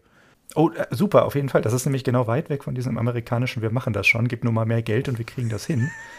Sondern es ist super, das ist, so, es ist super nah an dem ganz normalen deutschen Familienunternehmen denken, dass wir sagen, nee, hier ist die Grenze, wir kriegen gar nicht mehr, wir haben nicht genug Leute, wir haben nicht die Strukturen dafür, das sind wir nicht, wir sehen uns darin nicht, wie du sagtest, diese Kulturfrage. Ich kann das total nachvollziehen und ich finde die Entscheidung sogar gut, je mehr ich drüber nachdenke, dass sie da quasi diesen Cut ziehen. Aber du hättest grundsätzlich anders. Ich hätte grundsätzlich erstmal erwartet, dass sie so eine große wachsende Sparte nicht abgeben, sondern stattdessen mit einem Partner zusammen entwickeln weiter. Wobei das ja durchaus auch gegeben ist. Ne? Also sie geben zwar viel ab, aber dadurch sehr indirekt. Dort ins Board reinzugehen und größter Aktionär zu sein, ist jetzt auch nicht so ohne. Ist viel indirekter als operativ an einem Joint Venture mitbeteiligt zu sein. Das ist sowas. richtig, ja. Also deswegen, die haben quasi noch Zugeständnisse da gemacht und ich vermute, wie du sagtest, weil Carrier Global halt einfach da den Finger drauf hat und gesagt hat, so oder gar nicht. Und dann haben sie wahrscheinlich keinen anderen gefunden, der gut passt. Ja, aber genau darin liegt ja schon die Wahrheit. Ne? Also wenn du sagst, äh, ja. du kannst, du findest nur Carrier Global als Unternehmen, wo es passt. Und stell dir mal vor, du musst ein anderes Unternehmen übernehmen und integrieren. Das passt dann nämlich auch nicht. Ja, und das meine ich das mit das, dieser Faktor Unternehmenskultur. Ich, ich halte den wirklich für entscheidend an der Stelle. Gar nicht so sehr dem Markt. Der Markt hat was mit Risiko zu tun und dass man eingehen kann oder auch nicht. Genau. Und dann ist aber die Frage, passt meine Unternehmenskultur zu dem Risiko? Und das tut sie in dem Fall nicht. Und er hat auch in einem dieser Interviews irgendwie oder, oder vielleicht sogar mehreren immer wieder auch betont, dass das nicht so oder, oder war es nur indirekt in anderen Aussagen, die er vorher schon mal getätigt hat? Ich glaube, das war in der Wirtschaftswoche ganz gut drin. Dass halt mhm. es schon eine Schwierigkeit ist, dass er dann irgendwann aus Berlin da nach Hause gekommen ist und äh, mit so seinen eigenen Ideen und das irgendwie so zusammenzuführen, da in der deutschen Provinz. Ja? Wenn du diese Erfahrung, glaube ich, einmal gemacht hast im Kleinen, mit dem Thema Digitalisierung. Also sie haben auch ganz stark diese ganzen Krisen mit Ukraine und so weiter. Also ich habe manchmal auch das Gefühl, dass, dass da vieles als Belastung empfunden wurde in den letzten Jahren. Ja? Mhm. Mhm. Wenn du einmal diese Erfahrung hast, dass es kulturell schwierig ist, etwas zusammenzuführen, und da geht es schon darum, dass der neue Chef halt einfach anders denkt als der alte und äh, das dann an die Mitarbeiter weiterzugeben, dann kannst du vor so einer größeren Aufgabe dir schon nochmal überlegen, ob du ob du das in dem Rahmen machen kannst und willst. Aber dabei würde ich es auch belassen, ja. Also ich will jetzt auch nicht zu viel rein interpretieren. Also irgendwann, irgendwann fängt mir auch an zu psychologisieren. Ja. ja, aber das sind, das sind, glaube ich, Faktoren, die nicht unwichtig gewesen sind. Ja? Wo wir aber, ja. ich, ich habe ja bei Fiesmann mal angefragt, ob der Max Fiesmann mit uns reden will in einem Mikrogespräch. Da würde ich dann solche Sachen fragen. Aber ähm, also im Regelfall kriege ich auf sowas nicht meine Antwort, ja, wenn ich danach frage. Also, macht euch keine Hoffnungen darauf. Aber das müsste er halt auch beantworten im Zweifelsfall, was da so die, die weitergehenden Bedenken waren. Ja, in den Interviews sagt man ja immer nur, ja, die Mitarbeiter verstehen das. Ja. Genau. Was hast du denen gesagt? Sage halt ich nicht. Das, also ob man da jetzt schon so offen kommunizieren ja. möchte. Ja ich kann mir vorstellen, dass das auch deswegen einfach nicht passieren wird, um sich ein bisschen bedeckt zu halten. Ja, ich habe noch einen letzten Punkt, äh, weil es ist ja noch jetzt die Frage offen aus diesem ganzen Diskurs, ist das jetzt gut oder schlecht für Deutschland? ja, also. schlecht, schlecht, schlecht. Brain Drain wollen wir nicht. Also ich würde mal behaupten, wir werden es am Ende nie wissen, weil wir nicht wissen, wie es verlaufen wäre, wenn es andersherum passiert wäre. Also die Unbekannte bleibt bestehen. Aber in dem Sinne, was ich hier beschrieben habe, sehe ich den Vorgang erstmal als positiv an. Es gibt halt Risiken, die lassen sich nicht vermeiden, egal welche Entscheidung man trifft. Es scheint aber in all dem so ein Wille zu stecken, halt einen Global Player aufzubauen. Der Weg mag dann ungewöhnlich erscheinen, aber dieser Global Player hätte halt eine Basis in den USA und in Deutschland. Damit auch in Europa. Und das finde ich erstmal eine gute Geschichte. Punkt. Gutes Schlusswort. Kann man erstmal so stehen lassen, würde ich sagen dann kommen wir jetzt zu unserem letzten Thema, dem Tarifabschluss für den kleinen Mann. Was ist mit der kleinen Frau, Fred? Ich habe es überlegt, als ich getippt habe, ob ich das schreiben soll. Vielleicht machen wir das ähm, irgendwie anders. Tarifabschluss öffentlicher Dienst. Aber öffentlicher ja. Dienst heißt ja nicht, dass man äh, klein und arm ist, sondern da sind ja auch Leute dabei, die gut, richtig gut da Geld verdienen. Alles. Oh. Ja, genau. Da gab es jetzt wieder mal, wie turnusgemäß halt üblich, diese Verhandlungen und dann haben sich die ganzen Gewerkschaften da wieder mit absurden Forderungen hingestellt, wobei die diesmal gar nicht so absurd waren, wenn man sie vom Hintergrund der Inflation der letzten Jahre eben betrachtet.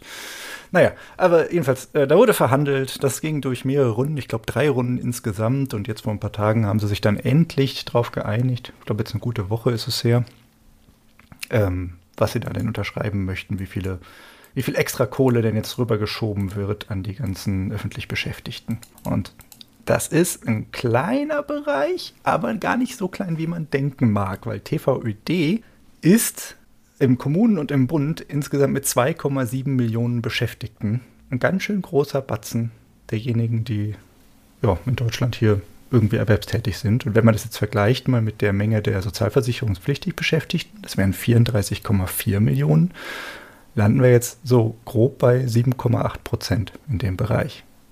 Das ist eine Menge. Das sind richtig, richtig viele Leute, über die hier dann ja mit den Verhandlungen über deren Wohl und Wehe irgendwie entschieden wurde. Also, warum ist das dann wichtig? Naja, große Gruppe zum einen, betrifft super viele Leute, aber zum anderen ist es halt auch einfach ein Signal für alle anderen Sektoren. Was ist da überhaupt machbar? Weil das ist ja hier von der Bundes- und Kommunalebene wirklich so ein bisschen so ein, ja, so ein Flagpost, der da so in dem, in den Boden gerannt wird. Also einfach eine klare Ansage gemacht wird. Deswegen wurde auch ein bisschen mehr gerungen diesmal. Was kam dabei raus? Naja, zwei Komponenten sind da hervorzuheben. Zum einen gibt es 2023 erstmal eine Nullrunde.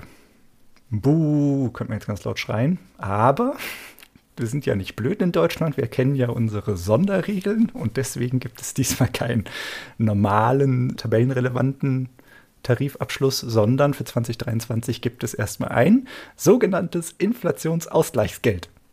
Abgabenfrei. Die zahlen 3000 Euro netto. Einfach an alle Leute aus. Ja, das hat der Scholz ja damals geschaffen, ne? Genau. Und das wird jetzt halt auch vollkommen gezogen von Seiten ja, des Bundes. Gut, das ist ja logisch. Das war ja einfach so eine Lösung, die halt vorgeschlagen wird. Wer das machen möchte als Unternehmen, der kann das auszahlen und damit halt einfach, äh, ja, den Leuten so ein bisschen so einen, so einen kurzzeitigen Schub geben mit dessen, was sie stemmen können. An sich eine schöne Idee, wenn man so möchte, wenn man sowas mag. Im Rahmen einer Tarifverhandlung finde ich das äh, so ein bisschen so, naja, nicht ganz ein Mittelfinger, aber doch schon ein bisschen komisch, weil es eigentlich zwei komplett verschiedene Dinge sein sollten.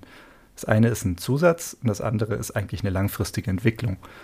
Und diese 3000 Euro, die jetzt hier beschlossen wurden, netto, kriegt man einfach so überwiesen, die werden halt stufenweise ausgezahlt. Im Juni soll jetzt erstmal 1240 kommen und dann monatlich bis Februar 24 werden 220 Euro immer überwiesen. Zusätzlich, netto, einfach so obendrauf. Auszubildende und Praktikantinnen, die bekommen dann die Hälfte davon. Also kriegen quasi anderthalbtausend Inflationsausgleich. Das ist aber nicht angerechnet irgendwie auf den Bruttolohn oder sowas, sondern das ist einfach wirklich ausgezahlt. Bumm. Der zweite Komponente dieses Tarifabschlusses umfasst jetzt eben die Anpassung des Bruttogehaltes, aber nicht in 23, das ist eine Nullrunde, sondern erst ab März 24 also quasi zehn Monate von 2024, die letzten zehn Monate dieser zweijährigen Periode, die hier abgehandelt wurde. Und dort haben sie dann verhandelt ein ganz spannendes Konstrukt. Und zwar, dass es einen Sockelbetrag von 200 Euro pro äh, Beschäftigten geben soll und obendrauf dann 5,5 Prozent Erhöhung. 5,5 Prozent klingt erstmal nicht so viel, aber zusammen sollte es dann mindestens auch 340 Euro Erhöhung geben. Wiederum auszubildende PraktikantInnen erhalten einfach nur 150 Euro extra. Also man muss noch kurz dazu sagen, die kriegen nicht ganz so schlechte Gelder wie zum Beispiel jetzt ein Auszubildender im Handwerk oder sowas, sondern wir liegen hier so bei 1000 bis 1150 oder sowas in dem Bereich, was Auszubildende kriegen im TVÖD-Bereich. Wenn die da jetzt irgendwie 150 Euro extra oder sowas kriegen, naja, das sind dann schon ganz gute Prozente quasi umgerechnet. Clou daran greift halt erst ab März 24. 2023 gibt es nichts. Und jetzt mal kurzes Rechenbeispiel aufgemacht, wenn man jetzt drei Jahre Berufserfahrung hätte. Ich mache jetzt mal drei Kategorien auf. Entweder du bist eine Reinigungskraft oder eine Küchenhilfe oder sowas, dann bist du in E2 gruppiert. Umgerechnet bekommst du damit also ab März 24 rund 14 Prozent mehr. Das ist eine Menge. Verwaltungsfachangestellte oder IT-Datenbanktechniker oder sowas, die sind in E7, also so mittel, mittel, in der Mitte einkategorisiert, in diesen Entgeltgruppen, die kriegen 12,3 Prozent. Bisschen weniger also, aber dennoch einen ganz schönen Batzen. Und wenn du jetzt irgendwie als leitender Stadtplaner oder als äh, Arzt im Infektionsschutz oder sowas, also mit E13 sehr weit oben eingruppiert bist, dann kriegst du nur in Anführungsstrichen 9,8 Prozent brutto extra. Das sind ganz gute Zahlen eigentlich. Und was man hier ganz schön sieht, ist, dass das eben bei den unteren Einkommensgruppen erheblich mehr prozentualer Zuwachs ist als bei den oberen. Aber keineswegs bei denen irgendwie, dass das jetzt weit auseinanderklaffen würde oder sowas, sondern dass man so quasi damit herbeiführen kann, dass das ein bisschen die Tabelle komprimiert, also ein bisschen zusammenrückt von ganz oben. Ja, jetzt würde ich gerne mal da ein bisschen Salz reinstreuen. Lass mich noch einmal ganz kurz, äh, lass mich noch schnell zusammenfassen. Für 23 noch. Es ist nämlich sehr viel schwieriger, das Ganze pauschal zu sagen, weil es ja da diese Nettoauszahlung ist. Wir haben ja gerade über Bruttoerhöhungen von der Tabelle geredet, den werden hier drin stehen. Aber in 23 das umzurechnen, pff, naja, also irgendwie kriegt man halt die, über diese 14 Monate von Januar 23 bis Februar 24 umgerechnet knapp 214 Euro monatlich netto extra. Und je nach Entgeltgruppe lässt sich das jetzt natürlich sehr schwer ermitteln, also weil die haben halt eine Abgabenlast von, was weiß ich, 32 bis zu 40 Prozent oder irgendwie sowas. Einfach je nachdem, was die für Bruttoeinkommen haben. Deswegen ist es ganz, ganz schwer zu sagen, wie viel sich denn eigentlich durch diese Nettozahlung umgerechnet brutto hätte ergeben müssen oder so. Netto geändert, also Steigerung des rein verfügbaren Einkommens, ist es aber dann so im Bereich zwischen 7,2 und 12,6 Prozent je nach Einkommensgruppe. Also auch wieder eigentlich ganz gut. Ja, also das Erste, was mir halt einfällt zu der Geschichte ist, wir haben für letztes Jahr ja jetzt kürzlich Zahlen bekommen, die gesagt haben, da haben wir 4 Prozent Reallohnverlust erlitten im Durchschnitt. Da fangen nämlich alle meine Fragen an. Da wissen wir nämlich im zweiten Ding, ja, die, die weniger verdienen, die haben auch mehr verloren. also, weil sie natürlich mehr Geld für Essen ausgeben muss und das besonders teuer geworden ist. Und wenn ich jetzt schon sage, für 22 habe ich 4% verloren, dann muss ich ja auch, was jetzt die Bewertung dieser Tarifverträge oder dieses Tarifvertrags hier betrifft, äh, mir ja auch schon überlegen, was habe ich in 23 und 24 verloren. Ne? Das kann man dann in aller Ruhe für die einzelnen Leute ausrechnen. Wie gesagt, ist ein bisschen unterschiedlich halt. Aber die Idee ist ja wirklich, dass dieses Inflationsausgleichsgeld dafür eben das irgendwie mitigieren soll. Wie stark das bei den Einzelnen wirklich durchschlägt, diese 214 Euro rechnerisch pro Monat. Ja, kannst du ja so naja. nicht machen, weil am Ende äh, geht es ja, ich weiß, aber am Ende geht es doch um Grundlohn. Was kriege ich monatlich da rein? Wenn mir einer ein, irgendwas überweist, dann, dann gebe ich das aus für irgendwas, was ich gerade brauche und dann ist die Sache erledigt. Das haben wir auch in den USA gesehen, dass das nicht die effizienteste Methode des Geldverteilens ist. Also von daher sogar inflationstreibend. Äh, je höher die Summe war, desto Wir haben die Leute ausgegeben. Kommt ja hier nicht in einem Rutsch. Das haben sie ganz smart gemacht, dass sie das halt so aufteilen und dadurch kann es halt nicht zu solchen Einmaleffekten so krass führen, dass sie das einfach Genau, aber trotzdem ist es etwas, was durchfließt und nicht die Basis erhöht, die ich habe. Ne? Und dann kann man sagen, richtig, okay, diese, diese Sockelerhöhung, die sie dann in äh, 24 vornehmen, die kompensiert quasi die fehlende Sockelerhöhung des Jahres 23. genau, genau. Also dieser tabellenwirksame äh, Tarifabschluss ist quasi nur in 24 wirklich passiert. Und wenn man das jetzt aufteilen ja. würde wiederum auf das vorige Jahr noch, ist es natürlich ziemlich schrottig, was da rauskommt. Also sehr viel geringere Zahlen natürlich. Weil wie gesagt, wir reden ja nur von zehn Monaten in 24, die wirklich das erhöhte Bruttogehalt dann auch äh, rausliefern. Ja, und in 25 kloppen sie sich dann wieder, ne? Äh, bis dahin müssen sie sich wieder kloppen und dann kommt es wieder mit viel zu viel Verspätung, genau, wie halt es immer so läuft, richtig. Und was bis dahin an Inflation zustande kam, wissen wir ja gar nicht. Weil schauen wir uns jetzt mal an, was jetzt gerade passiert. In 22 lag die Inflationsrate im Durchschnitt bei 8,6 Prozent. In 23 liegt sie bisher zumindest noch nicht viel anders mit 8,7. Noch im Februar hatten wir 9,3 Year over Year. Im März war es ein bisschen weniger mit 7,8 Prozent. Also man kann gerade sagen, es geht vielleicht ein klein bisschen zurück, eine kleine Tendenz zu sehen, aber es sind immer noch ganz schön heftige Nummern, die hier in Deutschland wirklich aufgerufen werden. Also ich freue mich schon auf die Unkenrufe, dass dann die Tarifabschlüsse in den kommenden Jahren dazu geführt haben werden, dass die Inflation weiterhin anhält, weil das irgendwie wird natürlich dann wieder das ganze Thema sein, dieses klassische Lohnpreisspiel. Ja, während wir ja gleichzeitig so ein Thema hochkochen haben äh, mit der Gewinninflation, also dass die Unternehmen ihre Preise wesentlich höher setzen, als die Inflation steigt, also sie zusätzliche Einnahmen generieren. Genau, das ist ja das, was wir jetzt beobachten und was sich jetzt halt durchschlägt, natürlich über kaskadierende Effekte über die Zeit. Und dann wird aber das, wenn es durchschlägt, dazu kommen, dass zeitgleich natürlich diskutiert wird, ja, das liegt nur daran, dass ihr jetzt alle so viel Geld habt. Was natürlich auch erstmal durchschlagen muss, aber das interessiert dann wieder keine Sau. Ja gut, aber lassen wir mal die argumentative Schiene außen vor. Also wir wollen ja jetzt nicht äh, dem vorweggreifen, aber rein von der Logik her, jetzt kann man natürlich sagen, hier der öffentliche Dienst, das ist jetzt kein Unternehmen, das irgendwie Gewinn erwirtschaftet. Ne? Da, mhm. fangen, glaube ich, auch die Schwierigkeiten äh, aller Debatten an. Aber er, man muss ja den Leuten zumindest mal, oh, gerade dann, wenn sie ähm, vom Staat bezahlt werden, mal einen Inflationsausgleich beibringen. Ne?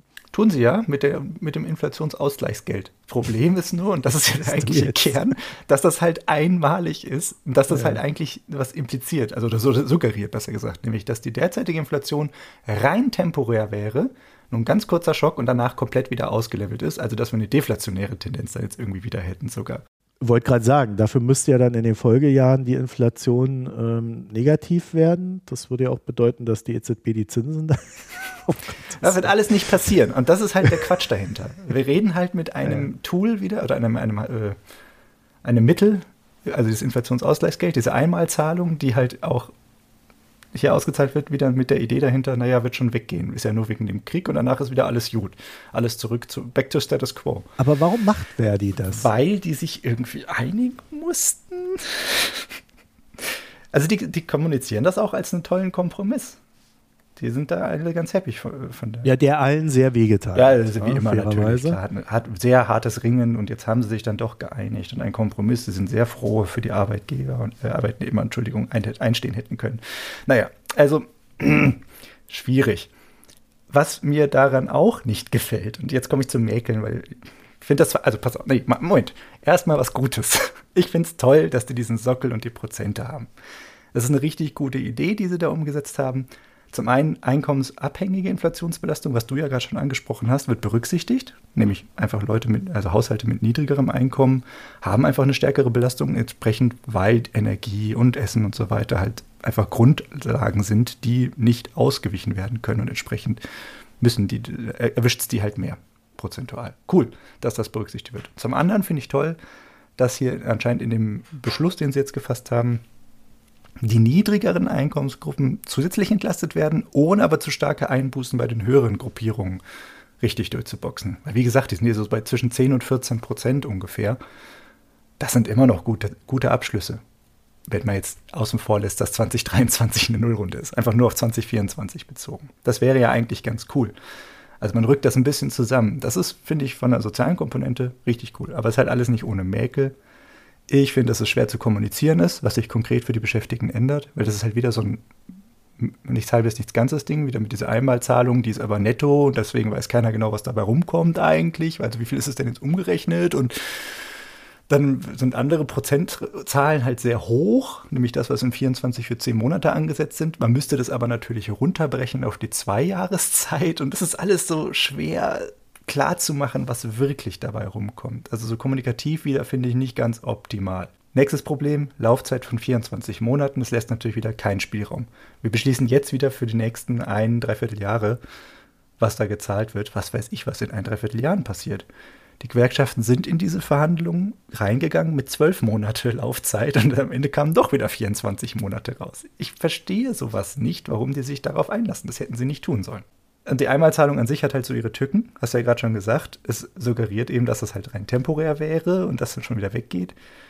Zweitens, auf der Gefallen, dass ich mich wie ein Papagei anhöre, der nur nachplappert, was du gerade gesagt hast. Es erhöht einfach nicht den Grundbetrag für die nächsten Tarifrunden. Das heißt, da kann sich nichts aufstocken. Wie soll das denn jemals passieren? Also es bleibt zu niedrig und wenn man dann halt später verhandelt, müsste man erheblich höhere Prozentsätze wieder einrechnen, um diesen Effekt irgendwie ausgleichen zu können. Wobei sie ja diesen Sockel erhöhen. Ne? Also das ist ja schon so ein bisschen Vorwegnahme des Ganzen. Den Sockel? Ja, sie sagen doch, ihr, ihr kriegt dann im nächsten Jahr erstmal diese bis zu 300 irgendwas und dann. Äh, Mindestens 340 pro Monat, genau, aber halt auch ein bisschen mehr, wenn man entsprechend in höheren Gruppierungen Genau, ist. und das erhöht ja. ja den Sockel, weil darauf kommen ja dann die Prozent.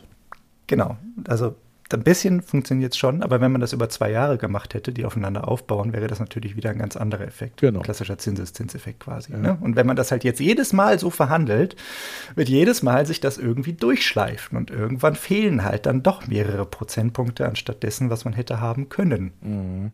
Und sollen. Und sollen, bitte auch, ja. Und drittens, und das ist das, was mich fast am allermeisten daran nervt, ist, dass diese Einmalzahlung, diese Inflationsausgleichsgeld nicht auf Rente oder Sozialkasse einzahlt. Wir sind sowieso unterfinanziert. Wir haben eine alternde Bevölkerung, die in Zukunft auch immer schlimmer wird, diese Situation. Und die Leute können damit aber halt einfach nicht irgendwie ihre, ihre Rentenfinanzierung irgendwie mitstemmen. Das müssten sie dann halt über, ja, was weiß ich, private Rente oder sowas noch machen oder anlegen das Geld, was sicherlich passieren wird.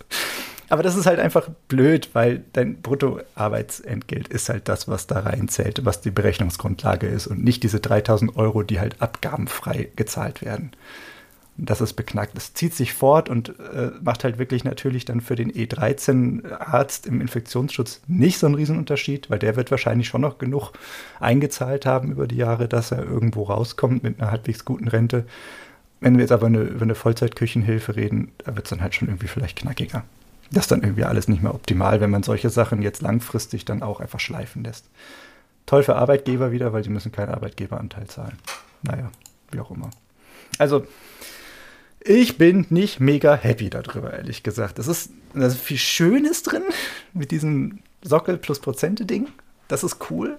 Das ist eine schöne Idee, aber das hätten sie doch bitte über beide Jahre machen sollen und diesen Inflationsausgleichsgeld einmal Zahlungsschnickschnack einfach runterdampfen das muss man ja nicht voll ausreizen. Was halt hier gemacht werden soll, und das ist halt das, was ich am Anfang meinte, dass ein Signal für andere Sektoren ist. Wenn jetzt auf Bundesebene sowas vollkommen gezogen wird, diese 3000 Euro über den Zeitraum, der erlaubt ist, naja, dann soll halt damit suggeriert werden, Leute, das ist eine tolle Sache, macht das doch bitte alle anderen auch. Und das ist halt, finde ich, ähm, naja, ich hätte mir gewünscht, dass da die, die Gewerkschaften und Arbeitnehmervertreter einfach ein bisschen, ja, mit härteren Bandagen kämpfen. Bist du davon betroffen? Du klingst so emotional engagiert. Ich bin persönlich nicht davon betroffen. Ich bin an der Universität. Ich bin an der Universität angestellt. Ich habe ein TVL-Gehalt, Landesgehalt. Und äh, TVÖD Bund ist eher für Kommunalverwaltung und so weiter halt ganz viel. Also, oder auch an Forschungsinstituten. Ah, deswegen halt hackst du so sind. auf der Signalwirkung rum. Jetzt haben wir es. auch, weil wir haben das im nächsten Jahr dann im Haus stehen und die äh, werden halt sich genau darauf berufen letztlich. Bin mir nicht ganz sicher, ob diese Inflationsausgleichsgeld, ähm, ob der Zeitraum, der da festgelegt ist, noch da reinfällt oder nicht mehr. Hm, müsste ich mal nachgucken. Aber das ist ja nicht nur für die Tarifvertragssachen, sondern das ist ja auch für alle anderen Arbeitgeber dann quasi ein, ein wichtiges Signal. Es gibt ja andere, die halt genau das dann auch so ziehen werden. Ja, also ich weiß auch noch nicht so recht, was ich daraus machen soll ich hatte mir da wirklich mehr versprochen. Ja, vor allen Dingen, weil Verdi ja auch da so reingegangen ist, dass es klang, dass sie da etwas mehr erreichen wollen. Ne?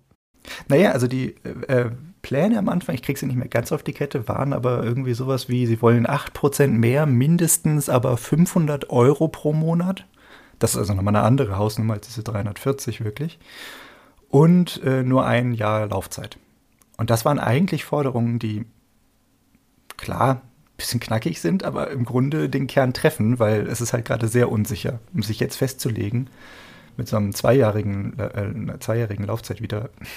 Ja, und die Haushaltslage im Bund wird jetzt auch nicht besser, sodass da nächstes Jahr da, oder in zwei Jahren dann auch wieder das äh, Geheul groß ist. Ach, wir haben ja kein Geld. Ja, also da wird dann wieder mit den gleichen Argumenten aufeinander eingedroschen. Ja, gut haben sie jetzt halt ein Jahr rausgeschoben. Äh, ist da, ist da, wann ist denn die nächste Bundestagswahl? Ist die noch vorher? Also, das heißt, man kann ein Jahr vor der Bundestagswahl kann die FDP über Finanzminister Christian Lindner jetzt nochmal so richtig zeigen, wie sparsam sie ist an äh, den Angestellten im öffentlichen Dienst des Bundes. Ja. ja, schöne, schöne Lage, in die man sich da gebracht hat. Ich weiß nicht, ob es wirklich so schön ist. Also die haben, glaube ich, ein bisschen, die haben ein bisschen was erreicht und ein bisschen was falsch gemacht. Ich kann es auch wieder nicht so richtig schlecht reden, aber auch nicht so richtig loben. Hm. Irgendwie, wie so oft. Das Kompromisse klingt ja dann nach einem idealen Kompromiss, würden jetzt manche genau. Leute sagen. Ne? also, wenn es so ist, dann, wenn alle jaulen und schreien, dann ist der Kompromiss richtig. ja, aber ich sehe das halt irgendwie anders. okay. Wäre schon schön, wenn alle jauchzen würden vor Freude. Ja, ja gut, wenn einer zahlen muss, nicht. ja, gut, der, ja. gut, also gemischte Gefühle. Ja, genau. Äh, lassen uns hier vielleicht einen Ticken ratlos zurück, was wir damit anfangen sollen, gerade mit Blick auf die Zukunft. Damit würde ich sagen, kommen wir zum Gesellschaftsteil. Ne? Hast du was? Ich hätte einen Pick, aber auch nicht mehr aktuell. Also ich hätte ein Getränk, aber kein Pick. So finden wir doch zusammen. Ja, das ergänzt sich doch super. So, so soll es sein. Ich habe extra noch mal so ein bisschen rumgeguckt, aber ich habe nichts in meiner Liste gefunden, was ich euch antun möchte, außer irgendwelche wissenschaftlichen Artikel, die ich interessant fand.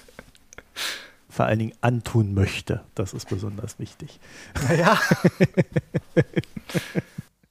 Also ich möchte euch etwas antun, ein Newsletter, den ich sehr gut finde, den es jetzt auch noch nicht so lange gibt. Conflict Field Notes. Und der beschäftigt sich sehr viel mit Russland und auch sehr viel mit dem Irak. Äh, Vera Mironova schreibt den, dem einen oder der anderen vielleicht auch bekannt von Twitter, russisch-amerikanische Akademikerin. Und äh, ich finde die ziemlich gut. Also die trifft meinen Geschmack in Sachen Recherche. Also die hat ein paar schöne Themen hm. drin. Würde ich sehr ans Herz legen, diesen Newsletter. Erscheint recht häufig, muss man dazu sagen. Das ist immer schwierig. Ja, aber nicht so mega lang. Und ich glaube, manchmal auch so ein bisschen erratisch. Manchmal sind es drei Tage, manchmal fünf Tage, manchmal sieben hm. Tage, dann auch mal zwölf. Also je nachdem, wie es gerade so reinplöppelt. Aber äh, für mich immer sehr erhellend. Also äh, zum Beispiel, wie Irak hier zwischen Iran und USA gerät gerade. Mhm. Ja, also wie die Iraner da Raketen in Irak verlegen und, äh, und so weiter und so fort. Also da, da sind immer viele Sachen dabei, die ich sehr spannend finde und die, äh, sage ich mal, im sonstigen Newsgefälle recht schnell untergehen. Das verlinke ich euch und da könnt ihr ja mal reingucken bei Interesse. Kann man den auch einfach lesen, ohne ihn zu abonnieren? Ja klar, du kannst ja immer auf Substack gehen. Ich gebe euch die Internetseite und kannst da einfach hingehen oder du folgst der Frau auf Twitter. Twitter. Geht ja auch. Oder du folgst dir auf Substack Notes. Ja, ich guck mal, wie ich das hinkriege. Vielleicht habe ich ja, haben die da einen RSS-Feed? Kann ich den einfach in meinen Reader schmeißen? Mastodon hat sie nicht, soweit ich weiß. Das klingt eigentlich ganz interessant, aber ich weiß immer nicht, ob ich das dann regelmäßig lesen kann. Links in den Show Notes. Was hast du denn getrunken? Ein Wein. Früher war bei uns immer der Hauswein so ein Demeter-Wein von wie hießen die? Riegel. Riegel Weinimport. Ich glaube, darüber hat Hanna auch schon ein paar Mal geredet. Das ist so ein ganz, ja, ja, ganz normaler, in Christo dafür, der ist auch sehr bezahlbar. Ich glaube, früher hat er immer 4,50 gekostet. Ich glaube, jetzt ist er irgendwie ein Euro teurer geworden oder sowas. Äh, ist aber wirklich ein gut trinkbarer, leckerer Wein und ähm, der war in verschiedensten Rebsorten auch verfügbar. Das heißt, man konnte sich da so ein bisschen ja, durcharbeiten. Und das war bei uns immer so der Hauswein. Haben wir immer in großen Mengen gekauft und einfach gelagert und das konnte sich dann so Stück für Stück wegtrinken. Nun hat sich jetzt aber letztens äh, die Situation ergeben, dass die meine Partnerin äh, bei dem Biomarkt unseres Vertrauens war und dort einen anderen Biowein eingepackt hat. Und ich muss sagen, der ist dreimal so gut. Der hat viel mehr Gehalt, der hat viel mehr spannende Noten mit drin. Und ich glaube, er kostet lass mich nicht lügen, 50 Cent oder ein Euro mehr oder sowas. Also absolut also, vernachlässigt. gedacht, der kostet ein Drittel. Nein. Kostet ein Drittel und ist dreimal so gut. Das wäre ein Abschluss gewesen, den man sich auch von Verdi erwartet hätte. ich, du, ich bin mit 30 Prozent schon vollkommen zufrieden. Ähm, also die also quasi fast gleicher Preis. Fast gleicher Preis, aber es äh, schmeckt mehrfaches wirklich, Ertrag. wirklich ja. vollmundiger, besser, runder. Auch von so einem großen ähm, Wein, also so einem großen italienischen Weingutverband oder wie man dazu dann sagt, Winzerverband. Also ist jetzt auch nichts irgendwie, was man nur im Spezialitätenhandel kriegt, weil es von ganz kleine Winzerei ist oder so, sondern immer noch was relativ Großes. Ich habe gerade mal bei denen auf der Webseite geschaut, da haben die einen WordPress-Fehler rausgehauen. Ich packe den Link gleich trotzdem noch mit dazu. Vielleicht geht es ja dann in ein paar Tagen wieder. Ansonsten, äh, Name steht auch dabei, die heißen Montalbano Organic Winemakers since 1985, also brüsten sich auch damit, dass sie hier ja ganz toll wären. Ich hatte verglichen Montepulciano d'Abruzzo von denen mit dem Demeter-Wein, den wir sonst immer hatten, von Riegel. Beides 2021, also sehr gute Vergleichsbasis. Und äh, wie gesagt, der andere Montalbano viel, viel, viel besser. Also große, große Empfehlung bei euch im Biomarkt mal danach zu suchen. Das ist es wert. Ja, das ist doch mal was. Schluss, Ende aus. Das war sehr lang. Ja, ich habe gerade gedacht, äh, wo kriege ich den jetzt her? ich glaube, bei dir wird es schwierig, aber. ja, ja, weil ich habe es ja nicht so leicht hier. Aber ich äh, habe schon drei Weinflaschen angesammelt über äh, Gaben von kommenden Menschen. so, dass ich, Wenn das nächste Mal hier zu Besuch bist, musst du einfach in den Biomarkt gehen und einmal eine Tasche voll machen. Ja, das Problem ist, wenn die den Koffer durchsuchen, dann äh, ist das alles weg. Deswegen muss man das immer so ein bisschen. Darf man das gar nicht mitnehmen? Naja, du, du kannst natürlich 3000 Prozent Zoll drauf zahlen. Mhm. das ist sicherlich nicht das, was ich tun mhm. werde. Äh, so wichtig ist es mir nee, dann nee. auch nicht. Aber so grundsätzlich, ähm, also das wird hier halt alles vom Militär abgefüllt, das mhm. Zeugs. Ne? Die haben das so ihren, ihr Ding, was sie sich da quasi als, ähm, wie, wie, wie, nennt sich das, äh, so ihre Einnahmequelle hier mhm. gesichert und äh, achten darauf, dass das dann auch ihnen erhalten bleibt, um das mal nett zu formulieren. Ja, dann müssen wir das so regeln, dass du einfach, wenn du das nächste Mal in Deutschland bist, hier vorbeikommst. Wir treffen uns alle zusammen und trinken ein schönes Gläschen Wein. Oder so, ja. Dann sind wir am Ende der Sendung. Wir danken euch fürs Zuhören und verweisen auf unsere Internetseite www.mikroökonomen.de mit OE. Alles weitere dort, Premium Service, Kommentare immer wieder gerne, aber die könnt ihr auch auf Reddit und Twitter hinterlassen. Da sind wir auch bei als Mikroökonomen. Ja, also alles, was ihr tun möchtet, findet ihr, wie gesagt, www.mikroökonomen.de. Dann bis demnächst. Euch eine schöne Zeit. Tschüss. Tschüss.